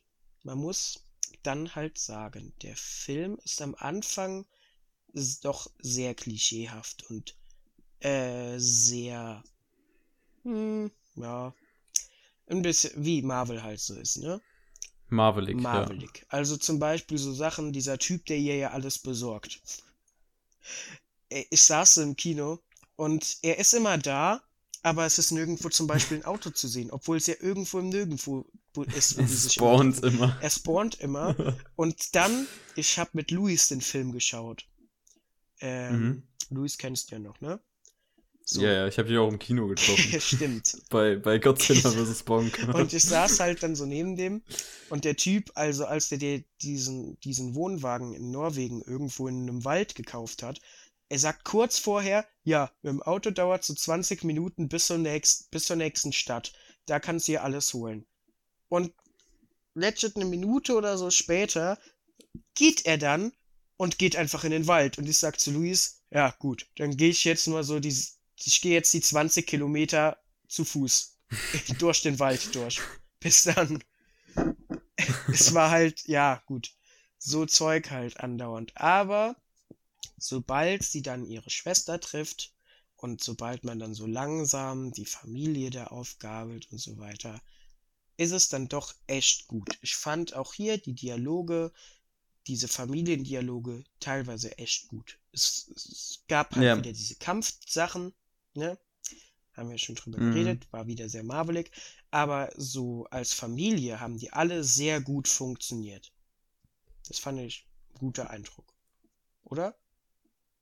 Ja, ja, ja. Ich ja, fand auch die ja. Schauspieler Ja. super ausgewählt. Also die haben alle sehr gut gepasst. Die haben alle auch super toll geschauspielert, muss man auch sagen. Ich hoffe auch, man bekommt jetzt ein bisschen mehr noch von den beiden Eltern mit. Also ich gehe einfach mal davon aus, dass die Schwester, wie auch immer ihr Name nochmal war, jetzt so ein bisschen Florence Pugh, Jelena. Jelena, ähm, Jelena. dass die so ein bisschen die neue Black Widow einnehmen könnte. Fände ich auch ganz cool. Aber ich hoffe auch, Mhm. dass ihr, dass die Eltern so gesehen äh, auch ne, ne, wie jedenfalls so eine Side, Red Guardian. der Red Guardian, äh, dass die halt so eine, so eine kleine Rolle im Marvel-Universum einnehmen, weil die mochte ich gerne. Die waren cool. Ja, ja. soweit. Ich stimme dir zu. Ich mochte die, die Dialoge und vor allem das Zwischenmenschliche in den Filmen. Mhm. Ich finde, der Film per se kommt viel zu spät. Äh, hätten wir den Film quasi vor Endgame gehabt, Ja. hätte dieser ganze Tod von ihr nochmal eine richtige, Sch also richtig Der hätte dann Ne? noch mal Ne, richtig in die also- Fresse gehauen, fand ich. Fände ich. Ja, ich mochte die ganzen Nebencharaktere. Charaktere. Ich, ich mag David Harbour als Red Guardian. Also der war ganz unterhaltsam, auch halt drüber, aber Das sollte Ist- so sein, fand ich. ist es Marvel, was, was erwartet ich fand, wird? es hat Also da einfach gepasst, dass der drüber ist. Trotzdem hatte der Film einen ernsteren Ton als Ja. viele andere Marvel-Filme, was ich gut fand. Ich mochte Florence Pugh als äh, die Schwester. Ich muss dazu sagen, ich habe den im Originalton gesehen. Hast du ihn auch im Original Nee, gesehen? dafür war ich zu spät dran. die hatten alle einen fake russischen Akzent. Ja gut, das haben die in Deutsch nicht gemacht, das finde ich auch gut. Ich weiß. Das ist nämlich derbe cringy gewesen, weil ich kenne Florence Pugh vor allem aus Midsommar und ich muss Little Women noch sehen, da soll die auch sehr gut drin ja, sein. ja. Also ist gut. Das ist so seltsam, wenn man die Darsteller und Darstellerinnen sieht, die wirklich sonst halt das flüssig sprechen können, dann so einen weirden Akzent haben, vor allem als Kind. Als Kind konnte sie dann flüssig Englisch sprechen, aber scheinbar war sie dann so lange im Osten, bis sie dann einen Akzent wieder bekommen hat dafür. Ich, ich, ich weiß nicht, ob das so funktioniert. Äh, ich habe gar keine Ahnung. Aber ja, weil ich denke, wenn man doch bilingual dann aufwächst, dass man dann beides Akzent Also eigentlich müsste erst sie, wenn spricht. schon Russisch mit Akzent sprechen, wenn sie ja eigentlich Muttersprache Ja, ist. richtig. Obwohl über die Jahre, ich habe auch einen Kumpel und der hat fünf Jahre in Frankreich gewohnt, bis er nach Deutschland kam, von Geburt an halt. Und der hat scheinbar damals in der Grundschule geredet wie ein kleiner Franzose, der halt gerade nach Deutschland gekommen ist. Mhm. Und de de dem hört man das heutzutage auch nicht mehr an. Also da hat auch keiner jetzt geahnt, dass der mal irgendwann in Frankreich ja, gewohnt also, hat. Ich meinte ja auch So. höchstens hätte die im Russischen irgendwie Ja, da einen. Akzent. Aber dein Ja. Kumpel kann ja vermutlich immer noch True. Französisch sprechen, ohne dass jeder jetzt weiß, dass er Deutsch kann. Ja. Der kann Französisch sprechen. Ja. Ich nicht. Ich nach nicht. sechs Jahren Unterricht. Ähm, ja, ja, auf jeden Fall kann ich verstehen, dass das ein bisschen weird dann ist. das war sehr weird. Also wie schon gesagt, äh, das Cover am Anfang war wack. Die Post-Credit-Scene fand ich auch wack, weil diese Frau fand ich schon irgendwie weird in Falcon und Winter Ja. Soldier. Weil sie einfach daherkommt und sagt so, ich bin so selbstbewusst und ich bin so, Ich bin ah, da." hallo, bla bla bla, und ich bin da und hey, äh, Captain America 2, äh, komm in meinen Klick. Sei böse. Und dann geht die halt zu Jelena und dann, dann Sei du auch sehe ich halt schon, dann, dann will die diese, Black, äh, die, diese Hawkeye-Serie anteasen. Ja, Und ich denke mir nur so, ich weiß doch jetzt schon, worauf es hinauslaufen wird. Erst wird Jelena Hawkeye bekämpfen, dann wird sie irgendwie erkennen, dass Hawkeye äh, doch nicht böse war und sie dann nicht, also, dass die und seine Schwester, äh, dass der und seine Schwester wirklich eine gute Beziehung hat. Mhm. Der und ihre Schwester. Boah. halb zwölf, meine Freunde. Halb zwölf nachts.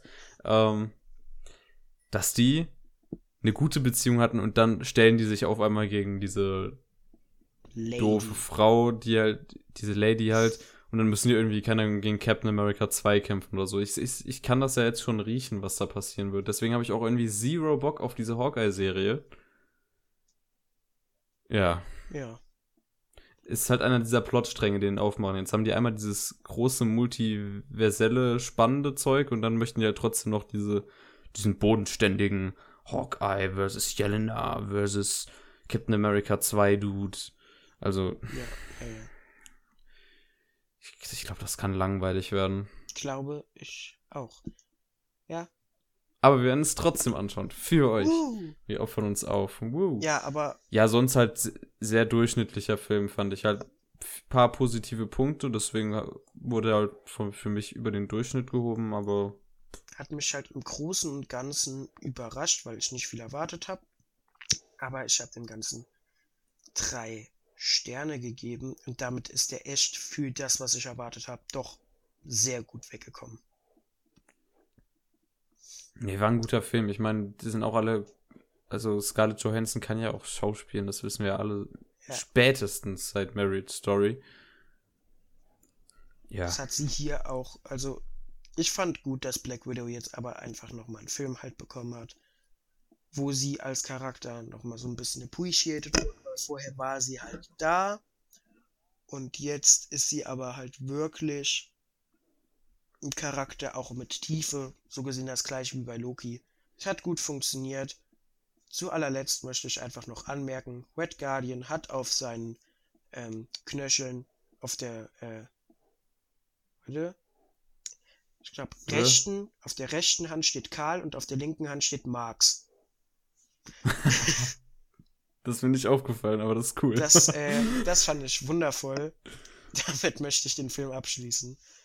Ja. Ja, können wir machen. Und dann müssen wir Gut. beiden noch unsere die Hausaufgabe besprechen. Hausaufgabenformat. Yeah. yeah. In einem Land vor unserer Zeit. Ja. In einem Land vor unserer Zeit geht es darum, dass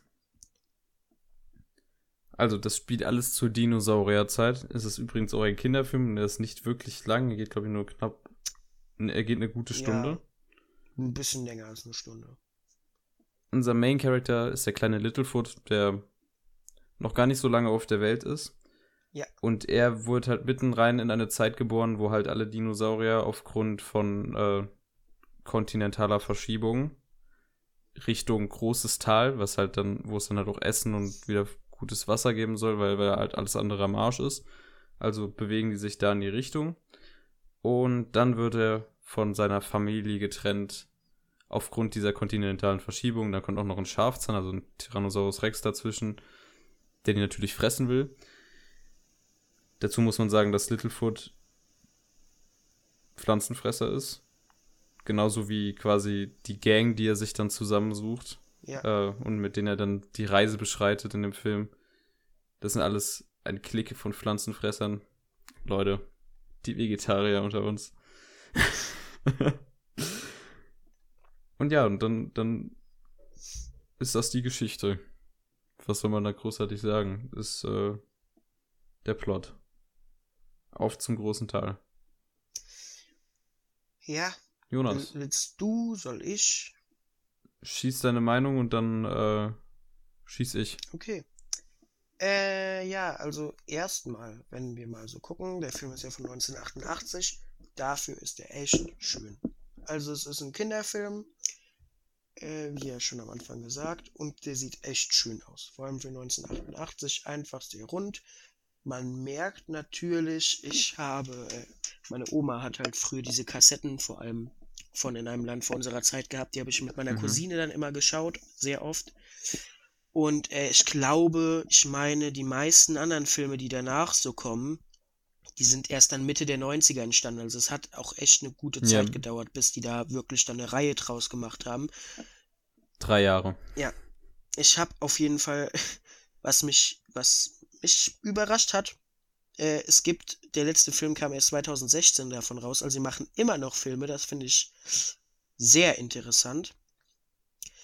Ja, die Sache ist allerdings zwischen, äh, also das Production-Team von Teil 1 ja, ja. hat schon nichts mehr nee. zu tun mit den Leuten vom zweiten Teil, denn wenn wir schauen hier beim ersten Teil, wer da so Ja, mitproduziert, die, ma- auch die Sprecher sind das ist ja von anders. Steven Spielberg und George Lucas produziert. Die sich danach komplett, also das, es war nicht darauf angelegt, dass das jetzt zu einer fetten Reihe wird, aber es hat sich, denke ich mal, ganz gut verkauft und alle Filme danach sind, glaube ich, auch eher wirklich nur noch was für ein kindliches Publikum. Ja, Ja. also, ähm, aber man muss einfach äh, trotzdem sagen, hat eine schöne Story, hat auch eine gute Botschaft, finde ich. Also die Botschaft ist ja so ein bisschen, ja, du kannst unterschiedlich sein und trotzdem kannst du befreundet sein, weil ganz am Anfang ist es ja so, dass Littlefoot und Sera vor allem aufeinandertreffen und ähm, Sera ja so ein bisschen meint, ja, Mann, Langhälse mögen Mhm. wir nicht, weil ich bin ein Dreihorn und wir machen nichts miteinander und am Ende sind die ja dann trotzdem befreundet und tun was zusammen äh, und helfen sich gegen, äh, ja, doch, helfen sich gegenseitig. Und auch das so, es ist ja auch so ein bisschen so, so eine Geschichte von Außenseitern. Also Littlefoot hat halt seine, äh, seine Mutter verloren, hat, ist so gesehen auch selber schuld für den Tod, was eine überraschende Tiefe für einen Kinderfilm ist. Mhm. Ähm, äh, Sera ist halt so ein bisschen, hat so ein Identitätsproblem, sage ich mal. Also, dass sie meint, sie muss so auf krass hart tun, um akzeptiert zu werden. Petri ist einfach ein, ja, ein Flugsaurier mit Höhenangst. Ähm, dann glaube ich, wie heißt sie denn nochmal? Da Ducky. Ha- Ducky. Äh, Ducky ja, ja, Genau, Ducky. Ducky hat ja so einen Sprachfehler und Spike kann halt einfach gar nicht reden. Aber Spike ist mein Man, Alter. Spike ist halt so. wirklich, Spike ist da, macht und frisst alles. ja. Aber Spike ist auch immer so, so für, für Versöhnung ist Spike auch da. Dann, ja, Aber- Spike ist ein genau. fucking Ehrenmann. Die, also halt die, dieser Ansatz von so Außenseiter, die zusammenhalten und sich dann zusammentun und jeder hat halt so ein bisschen so Probleme, aber alle wachsen auch drüber hinaus.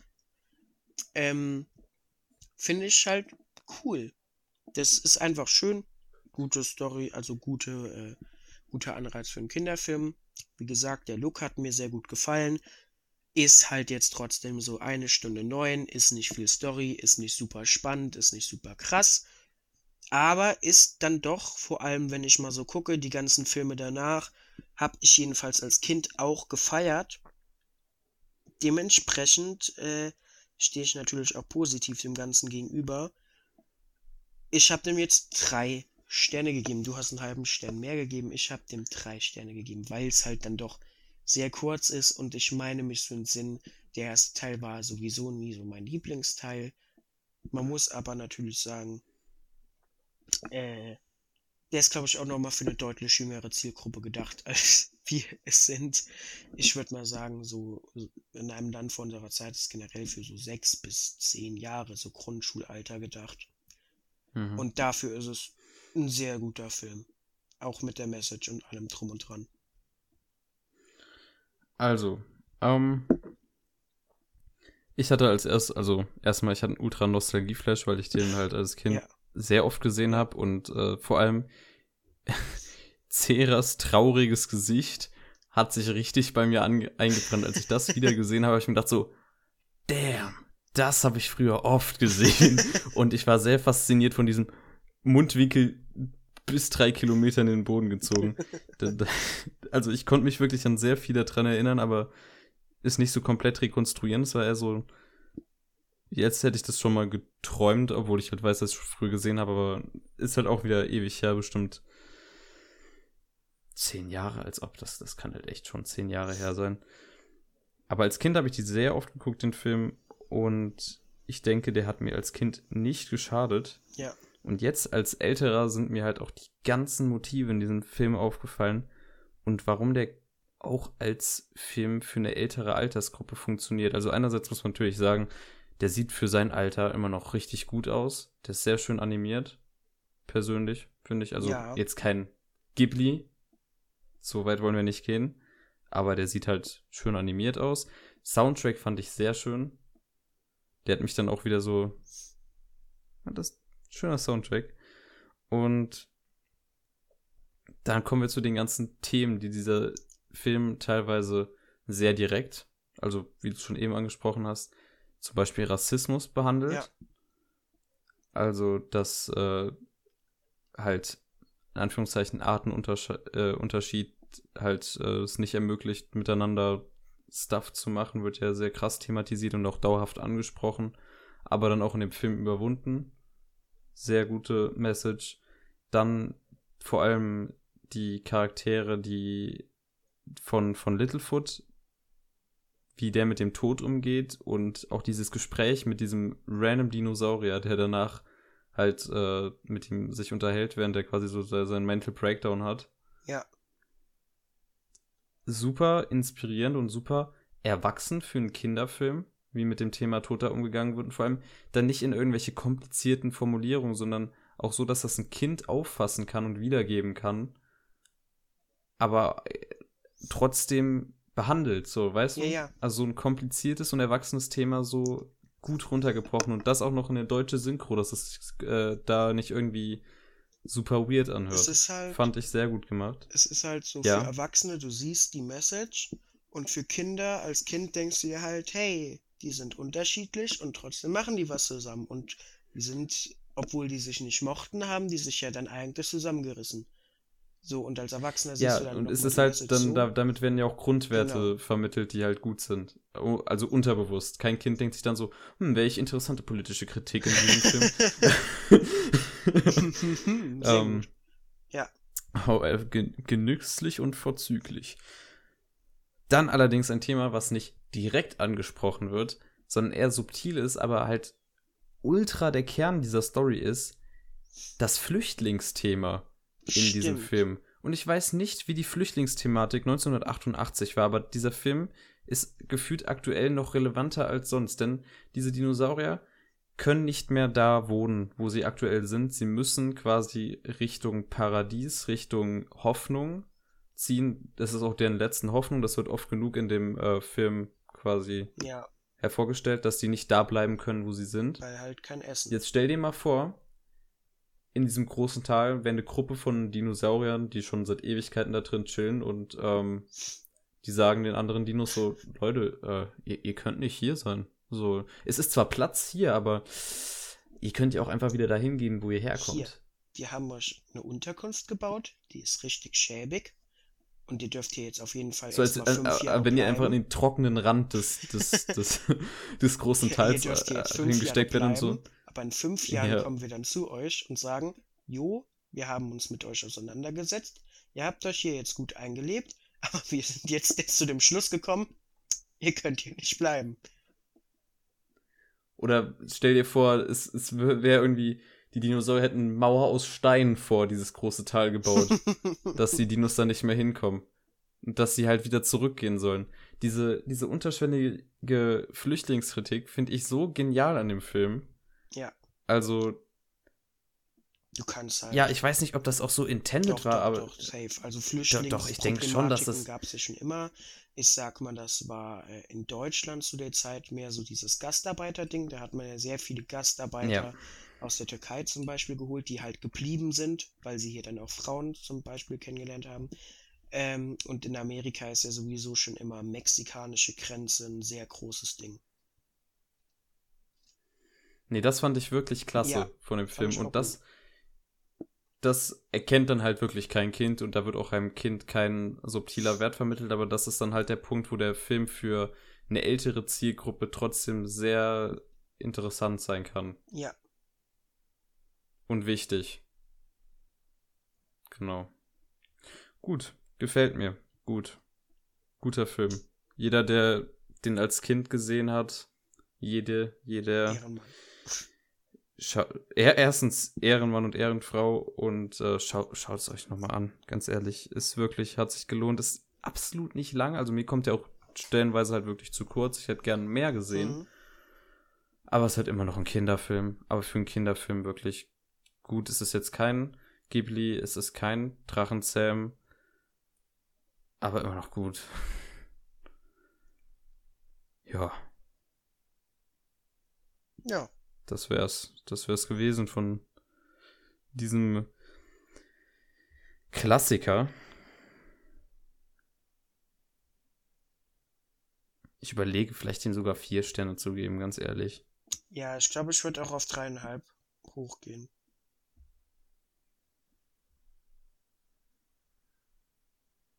Also, er macht echt so vieles richtig für diese kurze Laufzeit. Ist halt zu kurz, sage ich mal.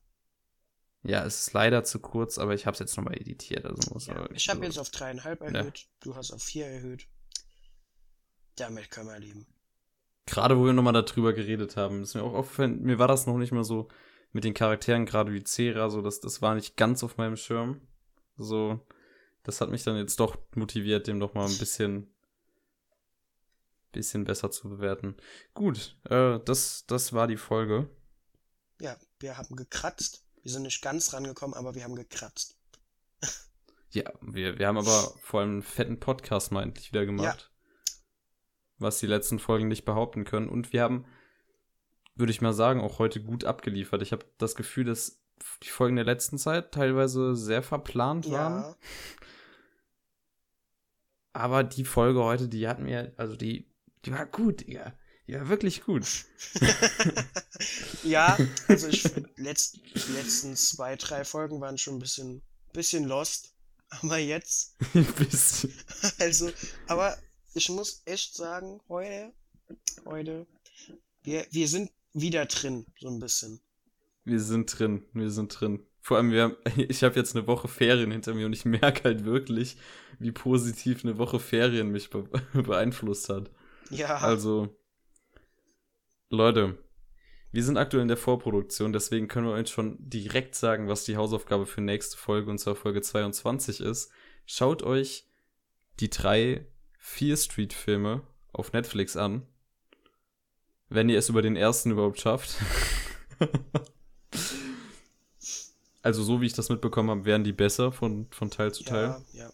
Und, Aber ähm, ja also wir reden morgen drüber. Für wir euch reden morgen drüber. drüber. Also ihr habt noch Zeit. Das wird der Main-Teil der nächsten Folge. Da ihr habt Zeit. Halt, also ihr habt ja schon gemerkt, wir haben über Loki jetzt sehr lange gesprochen. Wir werden dementsprechend über drei Fear Street-Filme auch gut reden können, wenn wir dann noch. Wobei man die auch gut dann zusammenfassen. Also die haben ja trotzdem ja, einen Handlungsstrang, der über die drei Filme weggeht. Und ich sage mal, es wird etwas kritischer als bei Loki. bisschen sehr kritisch. Ja, aber äh, ja. eure Fragen, da haben wir gesammelt. Kommen wir dann dran. Haben wir gesammelt. Ich muss jetzt, ja. glaube ich, noch eine Story machen und dann habe ich alle Fragen für die Vorproduktion parat.